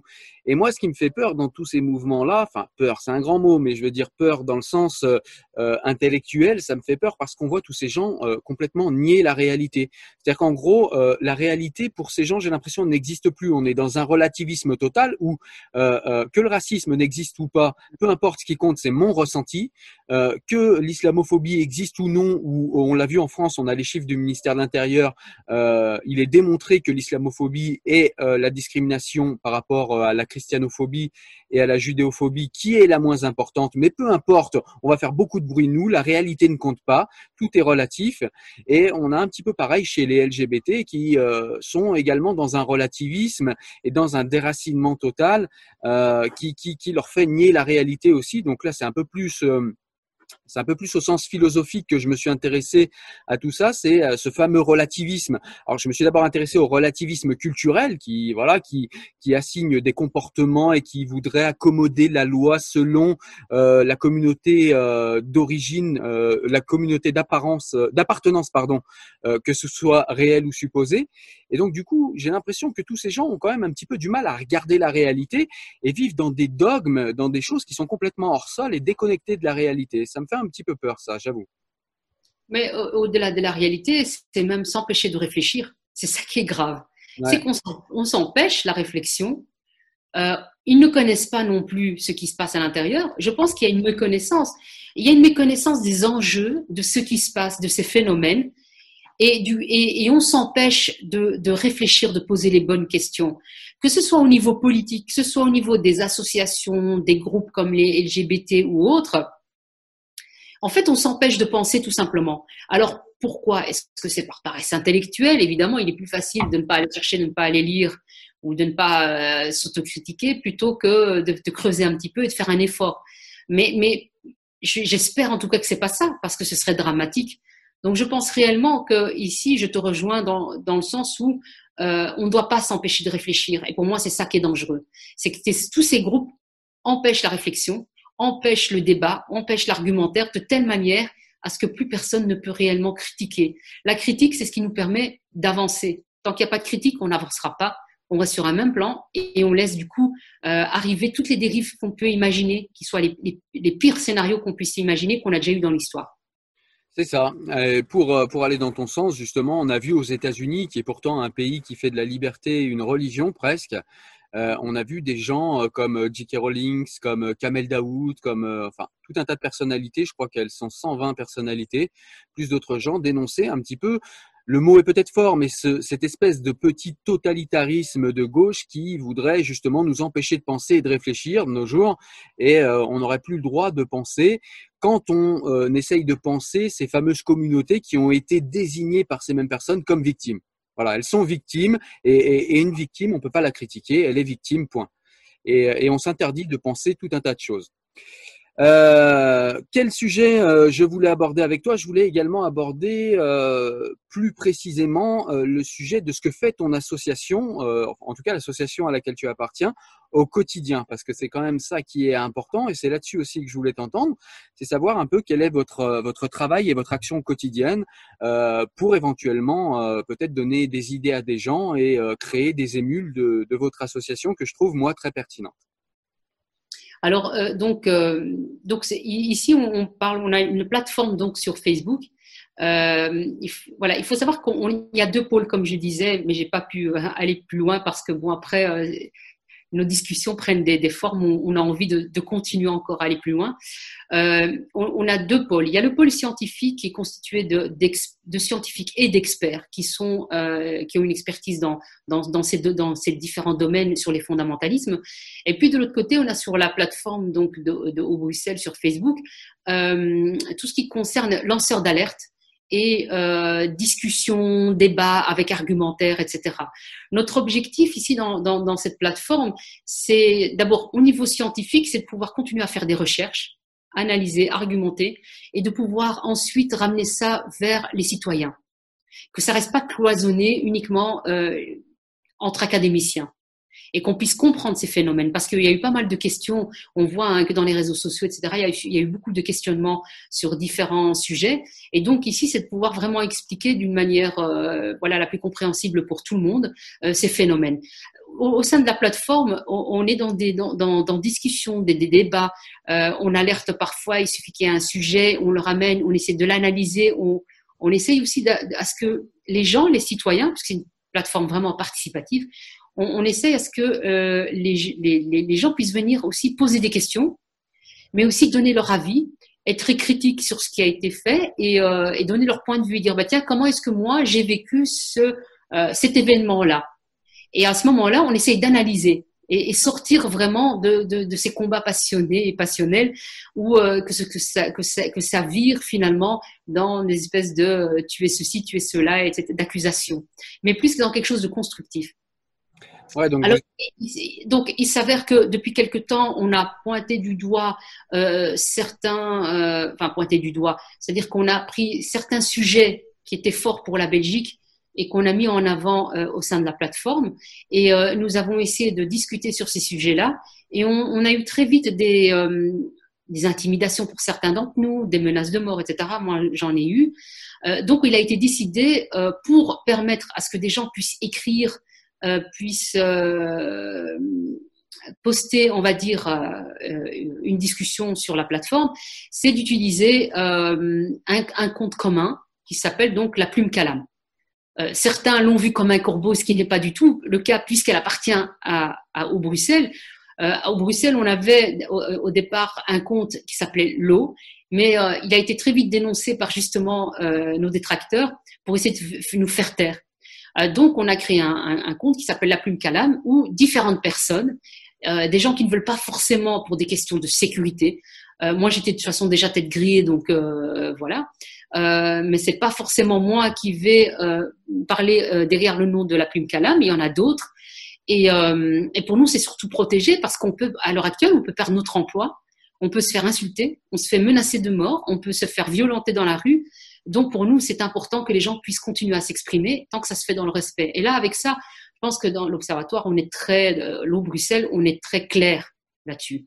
On ne veut pas de dérive non plus ni d'extrême droite ni d'islamiste. Donc tout propos euh, qui soit d'extrême droite ou euh, islamiste ou fondamentaliste, il sera automatiquement supprimé. il faut que les arguments doivent toujours être amenés. ça doit se faire dans, dans, un échange de respect mutuel entre les différentes personnes. Alors ici, je dirais que l'objectif c'était donner la parole pour éviter que non seulement des personnes belgo-belges, françaises, parce qu'elles s'adressent à la Belgique, mais elles s'adressent aussi à toutes, euh, tous les francophones des pays de, la francophonie euh, pour pouvoir parler de ces sujets-là. Et, euh, et l'idée, c'est que beaucoup de personnes, comme on l'avait déjà dit, qui ne se retrouvent pas seules, isolées, avec une rancœur parce qu'on n'entend pas leur souffrance, etc., mais leur donner un espace où ils peuvent venir s'exprimer et on peut les entendre. C'est-à-dire que nous, on va pas les juger, on va pas leur dire oui, mais ce que tu dis c'est mal, mais on va plutôt leur dire bah, tiens, pourquoi est-ce que tu penses ça? Explique-nous, qu'est-ce que tu vis au quotidien? Et les gens vont pouvoir échanger. On a eu aussi des personnes qui nous ont témoigné euh, euh, leur, leurs expériences qui sont de confession musulmane laïque euh, et qui, et qui euh, eux-mêmes disent mais nous on n'est pas d'accord avec ce qui se passe dans nos quartiers, mais on ne peut pas le dire. Sinon, euh, je, vais devoir déménager, euh, j'ai peur pour mes enfants et ainsi, de suite. Donc tout ça, c'est une réalité et qu'on peut pas qu'on peut pas nier. Et c'est pour ça qu'on a subi donc dans, dans, dans, dans une affaire euh, là qui a secoué, on va dire un petit peu euh, les médias belges et notre plateforme, euh, c'est qu'il y a eu euh, cette affaire avec les cartes blanches la semaine passée, où on a dû essuyer quand même pas mal d'insultes, pas mal d'injures, on a dû répondre. C'était assez assez virulent. Et, cette histoire avec la carte blanche pour ceux qui nous regardent? Et alors, euh, donc il y a une, une, journaliste, euh, enfin une personne en tout cas qui, euh, qui est journaliste, qui a, qui a écrit une carte blanche sur le sur le voile et l'IVG. Donc voilà, non, ils peuvent aller le lire. Hein, c'est pas, on le retrouve. Hein, donc ouais, je, le mettrai, je, le mettrai, en lien aussi. Voilà. Et il y a une autre carte blanche qui a été écrite en réponse donc à cette carte blanche de, de la journaliste par Florence Bergeau-Blaclair, qui est chercheuse pour l'Observatoire des fondamentalistes, des fondamentalismes, pardon. Donc, euh, euh, au départ, c'était sur au Bruxelles, il y a eu, euh, elle, a énoncé donc des contre-arguments. Beaucoup de gens ont dit ah mais ce serait bien d'en faire une carte blanche parce que ça amène énormément pour pour comprendre en fait la situation et vos arguments sont sont plutôt justes. donc, elle demande à, au, donc, au journal Un Média Français donc, de pouvoir publier une réponse à cette personne, à cette journaliste, euh, et donc s'ensuit euh, toute une des péripéties qui ont été aussi euh, qui ont été décrites par un journaliste qui s'appelle Marcel Sell. Mmh. Puisqu'après on a eu des médias finalement qui ont pris qu'une seule version et qui ont pris position pour cette journaliste et euh, qui finalement en fait ils ont via une organisation ils ont porté plainte contre l'Observatoire des fondamentalismes à Bruxelles pour euh, nous accuser en fait euh, d'avoir harcelé, diffamé cette personne. Et nous, ben, on, a toujours, on, a, toujours dit et invité toutes les personnes et les journalistes à venir sur la page de Bruxelles pour pouvoir lire notre contenu, voir toutes les personnalités qui appartiennent. On, est, on sait très bien qui fait partie on va dire, euh, de Bruxelles. On, est, on, est, on, est, on affiche hein, les personnes qui nous soutiennent. On est, pour le coup, très diverses. On a des gens de vraiment toutes les cultures, de toutes tendances politiques, hormis les extrêmes, je le répète, euh, de toute origine, euh, etc. Et, et, notre volonté, c'est vraiment le débat et l'argumentation, les analyses, etc. Et interpeller. tout ça se fait toujours dans, vraiment dans le respect des individus. Et, et là, on sent y a, on a pu faire aussi des liens entre euh, certains de la mouvance islamiste, euh, des frères musulmans, etc. Et tout ça a pris des proportions telles qu'on on, est attaqué. Bon, moi, je ne suis pas directement attaqué parce que pour eux, je suis racisé. Donc, on va utiliser d'autres méthodes. Et les autres méthodes, c'est l'intimidation, c'est des messages en privé me disant euh, Tu te rends compte, tu insultes tes sœurs musulmanes, euh, tu, nous trahis, tu trahis tes sœurs musulmanes, euh, t'es qu'une raciste, etc. Tu as basculé dans le fascisme. D'autres qui me disent attention, si tu continues là-dedans, euh, tu vas avoir des répercussions, euh, donc clairement des menaces. Et puis on attaque plus virulemment euh, Florence Bergeau-Blaclair qui a écrit cette carte blanche et où c'est infondé. donc moi j'appelle toujours les personnes à dire ok si vous n'êtes pas d'accord et on peut l'être évidemment sur la carte blanche de Madame donc de Madame Florence Bergeau-Blaclair, mais dites-le, argumentez, venez avec des, avec des argumentations, montrez-nous où est-ce qu'on a été diffamatoire et harcelant. Euh, voilà. Donc euh, ça, c'était pour l'affaire qui est en train de prendre des proportions mais énormes. Et j'ai pas l'impression que c'est en train de, de, de, se dégonfler, ou bien au contraire. Mais nous, notre volonté, en tout cas ici à l'Observatoire des fondamentalismes à Bruxelles, c'est une plateforme qui est ouverte pour tout le monde, que vous soyez qu'on soit de France, de Belgique, etc. En sachant qu'évidemment, pourquoi Bruxelles? Parce que Bruxelles, c'est quand même une capitale non des moindres, vu que les institutions européennes sont situées à Bruxelles et qu'il y a des enjeux évidemment euh, en termes politiques, économiques, et qu'on sait très bien que à Bruxelles, les frères musulmans sont bien représentés. Ok. J'aurais une dernière question peut-être pour clôturer euh, l'entretien, enfin en tout cas un dernier point à aborder. Euh, ce serait justement, et tu en parlais beaucoup et tu en as parlé tout au long de notre conversation, c'est qu'on sent bien cette violence euh, énorme dans les quartiers. Alors on a expliqué pourquoi au niveau du socio-économique, pourquoi au niveau, au niveau des parents qui ont été élevés comme ça et qui peut-être parfois reproduisent et que vous faites réfléchir et vous faites un travail là-dessus. Mais est-ce qu'on peut parler, est-ce que en parlant de mafia islamiste parce qu'on se rend compte quand même que c'est des sujets qu'il devient. Euh, Charlie Hebdo nous l'a rappelé. Euh, enfin voilà, y a, on, on, a quand même eu des choses qui se sont passées euh, dans nos pays, mais même qui se passent au quotidien, comme tu le racontais, menaces de mort. On a eu l'affaire Mila aussi nous en France.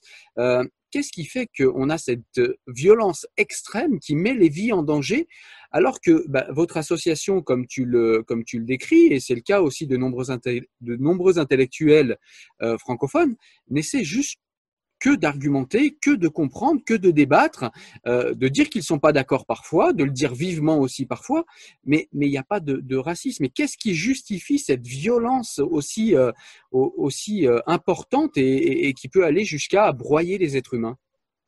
Bah, parce que tout simplement, je pense que l'islamisme, le radicalisme, les fondamentalistes ne veulent pas de, gens qui viennent, à l'encontre de ce qu'ils pensent et de leurs projets. Euh, ici en Belgique, tant qu'on ne parlait pas, tant qu'on ne dénonce pas, on n'a aucun problème. Honnêtement, on n'a pas de souci tant qu'on les laisse faire. Mais à partir du moment où euh, vous les dérangez, là tout d'un coup, ben, il y a effectivement euh, cette tendance à vouloir euh, nous faire taire, à utiliser la violence s'il le faut, parce que c'est un fascisme, parce que euh, c'est tout simplement de la violence pure et simple. Ils ne montrent pas de violence directement tant qu'on est d'accord avec eux, mais à partir du moment où on, désapprouve, euh, désapprouve euh, leur, euh, leur discours, tant qu'on ne monte pas dans leur sens, là on se fait, on se fait menacer. Je pense qu'il faut bien tenir à l'œil que ce sont des personnes qui, dès le départ, ne sont pas des démocrates. Ouais. Ils ont un projet politique et ils veulent la faire appliquer, quel que, quel que soit, quel que soit, allez, peu importe. Il faut qu'ils vont y arriver pour eux dans leur tête. Et donc, si au départ, comme ici en Belgique, ils ont eu la porte ouverte, des, gens complaisants, qui ne se posaient pas trop de questions, etc., tout se passait bien, donc on ne pouvait pas voir cette violence, cette agressivité, il n'y en avait pas.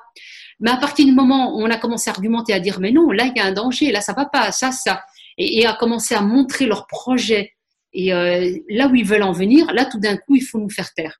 Donc, on va essayer d'abord par la pression, mais ça, veut dire qu'ils sont quand même nombreux. Et, euh, alors là, il y a deux petites questions, mais qui ont encore à voir avec ce sujet. C'est que pour euh, effectuer cette violence et pour maintenir une pression, ils doivent être quand même relativement nombreux maintenant. Et la seconde question, c'est on voit quand même aussi beaucoup, et là-dessus je suis un poil accusateur, et, euh, et je l'ai été à mon jeune âge aussi, donc ça s'adresse à moi aussi, c'est un peu de l'autocritique, c'est que il y a quand même beaucoup de gens modérés qui je dirais pas laisse faire, mais qui se disent bon, c'est on veut pas trop s'en mêler, on a une vie, c'est oh on veut pas, c'est violent et, du coup on a beaucoup de gens qui sont extrêmement complaisants, pas complaisants dans le sens où ils acceptent, parce que si on en parle dans un bar et qu'on est deux, ils vont dire non non mais moi je suis pas d'accord et ce sont des gens qui sont laïcs et républicains comme nous et, euh, et je connais de nombreux musulmans comme ça, mais il y a des gens moi qui viennent me dire euh, souvent en, en message privé ou en mail, écoute Cyril, moi je suis complètement d'accord avec toi, c'est très bien le travail que tu fais mais pourquoi tu, toi, tu ne dis rien? Je veux dire, ce qui fait qu'on est si peu nombreux face à eux et qu'on est si faible face à ces gens, c'est le silence de beaucoup. C'est surtout ça que moi, je, je, je dénonce. C'est-à-dire qu'il faut un peu de courage aussi. Oui, mais, mais on peut perdre beaucoup aussi. Je peux comprendre que quand on a une famille, quand on vit dans un quartier, euh, on sait qu'on ne sera pas soutenu. On le voit.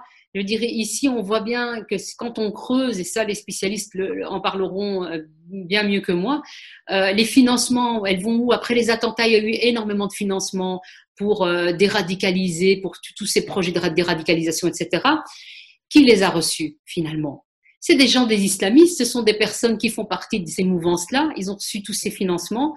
Donc, et finalement, eux ont les moyens de pouvoir, euh, de pouvoir euh, euh, agir dans les différents quartiers, dans les médias. Ils ont, ils ont une presse qui, sont, qui est derrière eux, etc.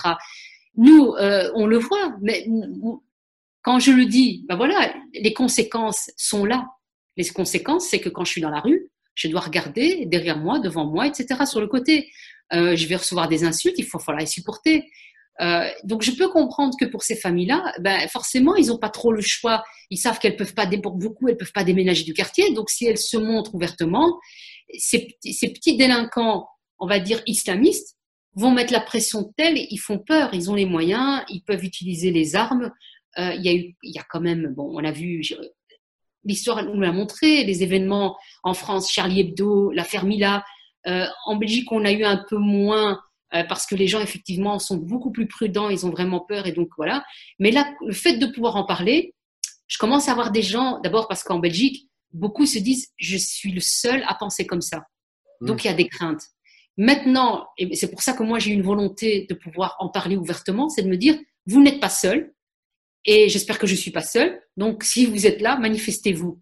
Et il y en a qui le manifestent, mais ils le font en message privé parce qu'effectivement, ils travaillent dans le milieu social, dans, euh, dans des partis politiques, euh, dans des administrations, etc. Et donc, euh, ils ont peur de perdre leur emploi parce que la pression est énorme et que clairement, ils peuvent, ils peuvent être mis dehors de leur emploi. Ils peuvent perdre leur emploi. Et en Belgique, on est un petit pays, tout se sait. Donc, si tu es fiché, je peux t'assurer que pour trouver un emploi, tu peux toujours ramer. D'accord. Ok, je comprends. Je comprends, mais il faudrait quand même que chacun, euh, grâce à ta plateforme, à, votre plateforme, euh, Observatoire de Bruxelles, euh, et puis et puis grâce à, au travail de nombreuses personnes, que petit à petit les gens se dévoilent quand même un petit peu. Alors en prenant soin évidemment de ne pas prendre trop de risques, parce que ça vaut pas une vie. On est bien d'accord, mais je pense quand même qu'il faudrait qu'on montre qu'on est un nombre.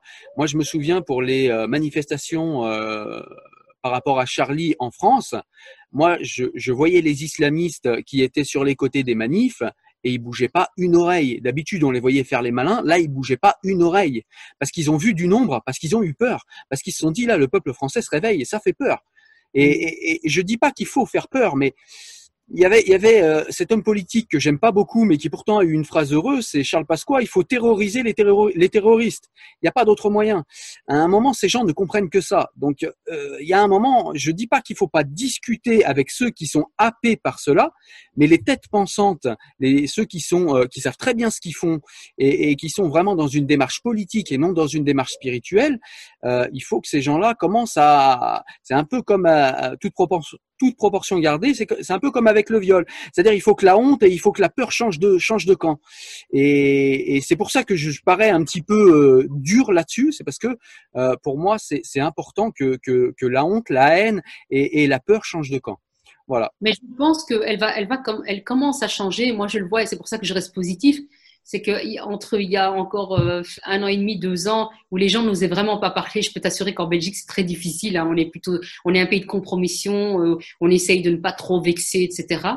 Euh, ici, ça commence à changer. Les gens se rendent compte, ils viennent et, ils sont de plus en plus nombreux à nous soutenir. Parce que bon, l'Observatoire des fondamentalismes à Bruxelles, on n'a on, on reçoit pas de subventions. Euh, on, est des personnes, bénévoles. Euh, donc tout ce qu'on fait, c'est du bénévolat en plus de notre travail à, côté. Donc ça, on, ça, on doit, on doit le, voilà, c'est vraiment parce qu'on tient à nos valeurs de liberté, on tient à nos valeurs justement démocratiques et qu'on n'a pas envie de se retrouver comme euh, comme ce qui s'est passé durant les années noires en Algérie, etc. Il y a eu, et donc certains disent oui, il faut pas exagérer. On a quand même eu les attentats, c'est pas rien, c'est quand même un début. Et je mm. pense qu'on n'en a pas fini encore avec tout ça. Avec tout ça. Euh, donc, et c'est pour ça que c'est vrai que voilà, euh, on, on, va, on organise aussi euh, un événement, donc un, une réception dînatoire le 22 octobre à Bruxelles, où toutes les personnes sont invitées, les, les différents partis politiques, les médias, etc., pour apprendre à nous connaître. il y aura des, des, personnalités, des scientifiques et des experts qui vont, avec qui on pourra échanger, discuter. Il y aura des citoyens. Donc c'est vraiment ouvert. Euh, et après ça, ben, notre projet, c'est aussi de pouvoir organiser un colloque sur les fondamentalismes. Et là, on va parler des différents fondamentalismes avec euh, différents euh, experts et scientifiques qui sont spécialisés dans les domaines, que ce soit concernant des fondamentalismes religieux chez les catholiques, musulmanes, etc., enfin, islam, etc. Donc, c'est vraiment, ça va être un panel et il y aura vraiment toute une réflexion qui va être intéressante. Euh, on aimerait aussi, euh, voilà, il y a, tous des projets qui permettraient d'amener plus de réflexion sur l'intersectionnalité, etc. Et, euh, et on aimerait aussi, sur du moyen et long terme, organiser une permanence une fois par mois, justement, mais physiquement, pour pouvoir, pour que les gens qui veulent venir nous rencontrer, discuter sur ces différents sujets, qu'on puisse le faire ensemble dans un espace de visite. Bon, avec le Covid pour l'instant, évidemment, c'est un peu limité, mais, mais on espère en tout cas en, arriver là. Et donc, c'est vrai qu'à ce moment-là, bah, euh, du coup, on cherche des, moyens, mais on ne fera pas à n'importe quel prix. Hein. On n'acceptera pas euh, euh, des moyens si c'est pour nous faire taire ou si c'est pour qu'on soit malhonnête intellectuellement. Ça, il est hors de question. Donc, on veut vraiment insister pour dire qu'au Bruxelles restera sur ses positions. Et, voilà. Et vous faites et vous faites vraiment un travail extraordinaire. Et franchement, Fadila, je vous, euh, je vous remercie pour ce travail parce que je sais ce que ça coûte tant en termes de temps qu'en termes de, de pression, comme tu nous l'as bien expliqué tout au long de cette vidéo. C'est vraiment un travail magnifique que vous faites. Euh, je voulais te demander s'il y avait des points que j'ai pas abordés, que tu souhaitais toi aborder. Oh, mais je pense qu'on a un peu balayé euh, quand même quasiment tout. C'est vrai que il faudra encore aller un peu plus loin, mais c'est très difficile de, de pouvoir approfondir chaque question euh, et de prendre le temps, mais ça nous ferait euh, plusieurs jours, je, dirais, euh, de débat. mais cela dit, les gens sont, sont invités, s'ils ont des questions ou s'ils ont d'autres sujets à apporter, ils peuvent venir le faire soit en message privé sur au Bruxelles, soit en venant participer au fil de discussion sur, sur la page Facebook. Euh, donc on est vraiment assez ouvert euh, sur, ça. Et j'aimerais vraiment remercier vraiment toute l'équipe parce que honnêtement souvent j'ai l'impression qu'on pense que au Bruxelles c'est moi. Mais en réalité non. C'est toute une équipe derrière. Euh, moi il s'avère que euh, comme j'étais déjà mouillée dès le départ donc je suis plus visible. Mais derrière on a quand même des personnes courageuses et qui travaillent et qui travaillent énormément de manière bénévole pour cet observatoire. D'accord. Eh bien, je te remercie, Fadila. Je te remercie encore une fois pour tout ce travail et pour cette interview qui est vraiment très, très riche et très, très intéressante. Évidemment, je mettrai tous les liens euh, pour que les gens puissent te retrouver et retrouver l'observatoire euh, dont tu nous as parlé. J'ai euh, juste deux petites questions que je pose en fin d'interview à chaque fois. Ce serait, dans un premier temps, quels sont les livres que tu conseillerais de lire pour quelqu'un qui est complètement novice et qui, qui arriverait sur ce sujet et qui, qui voudrais euh, avoir une réflexion intéressante, quel livre tu conseillerais? Et puis la seconde question, c'est euh, quel, euh, quel conseil tu donnerais aux jeunes générations? Alors pour, euh, pour ce qui, ce qui concerne euh, les livres, mais je pense qu'il y, en a beaucoup, donc ça va être très difficile de pouvoir, de pouvoir les citer. Mais voilà, il y, a, des livres qui ont été écrits par euh, Gilles Keppel, il y a des livres qui ont été écrits par Rougier, il y a le livre qui est évidemment de Florence Bergeau-Blaclair sur les normes islamiques, que vraiment je conseille parce que là on voit aussi le lien entre les normes islamiques et l'économie. Euh, l'économique qui n'est pas uniquement euh, basée sur ce qui est licite ou illicite, mais ça va, elle va beaucoup plus loin. Et donc pour moi, c'est un livre vraiment qui nous permet de comprendre des enjeux actuels.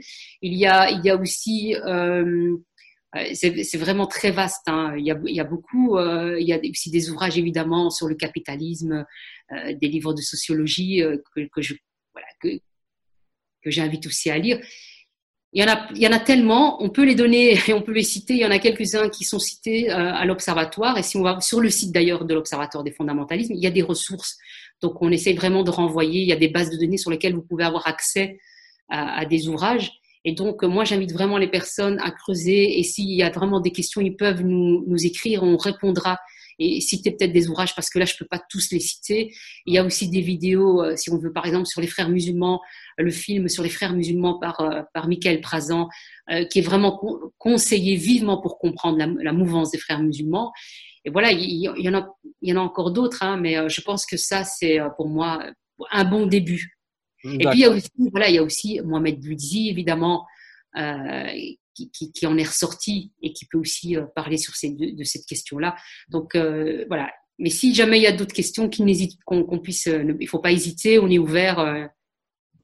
on peut nous poser la question. D'accord.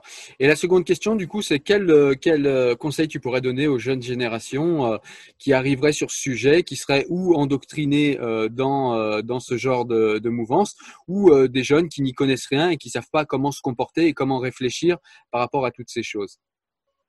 Ben, je, Comme je l'ai déjà dit à différents, enfin, à des jeunes, quand je donne des animations auprès des jeunes, si je leur dis, mais lisez un maximum, allez chercher vos informations, euh, c'est de, de, mettre des contradictions ensemble. N'allez pas juste écouter l'imam un tel qui a dit un tel en, sur YouTube, mais allez aussi voir d'autres savants, d'autres chercheurs, euh, discuter avec vos professeurs. Euh, et, essayez d'amener, soyez critiques, surtout ne vous laissez pas faire, soyez critiques. Et surtout, vous avez votre vie en main. Essayez d'être vous-même, de rester vous-même, essayez de faire pour le mieux. Euh, ne laissez personne dicter ce que vous avez à faire. Et soyez toujours critique ne jamais, euh, parce que bon, les, ce qui est souvent dit, c'est hum, vous devez écouter et, euh, et ne pas poser de questions. Moi, je leur dis non, posez-vous beaucoup, beaucoup, beaucoup de questions. Ne croyez jamais qui que ce soit, ne me croyez pas moi. Entendez ce que je dis, mais soyez critique vis-à-vis de ce que je dis et allez chercher dans des ouvrages, allez chercher dans de la documentation. Et c'est comme ça, je pense, qu'on avancera et que ça leur permettrait aussi d'être libre et de, de, de se sentir bien et de grandir. Eh bien, écoute, merci Fadila. Merci d'avoir euh, accepté cette interview euh, très instructive. Euh, quant à moi, eh bien, écoute, je ferai, je ferai comme tout le monde, j'irai sur la plateforme au Bruxelles et euh, regarder toutes les ressources parce que euh, j'y suis déjà allé pour tout dire, mais c'est extrêmement intéressant et je vous encourage tous à y aller évidemment. Merci bien en tout cas pour cette interview, pour le temps pris. Merci Fadila, au revoir.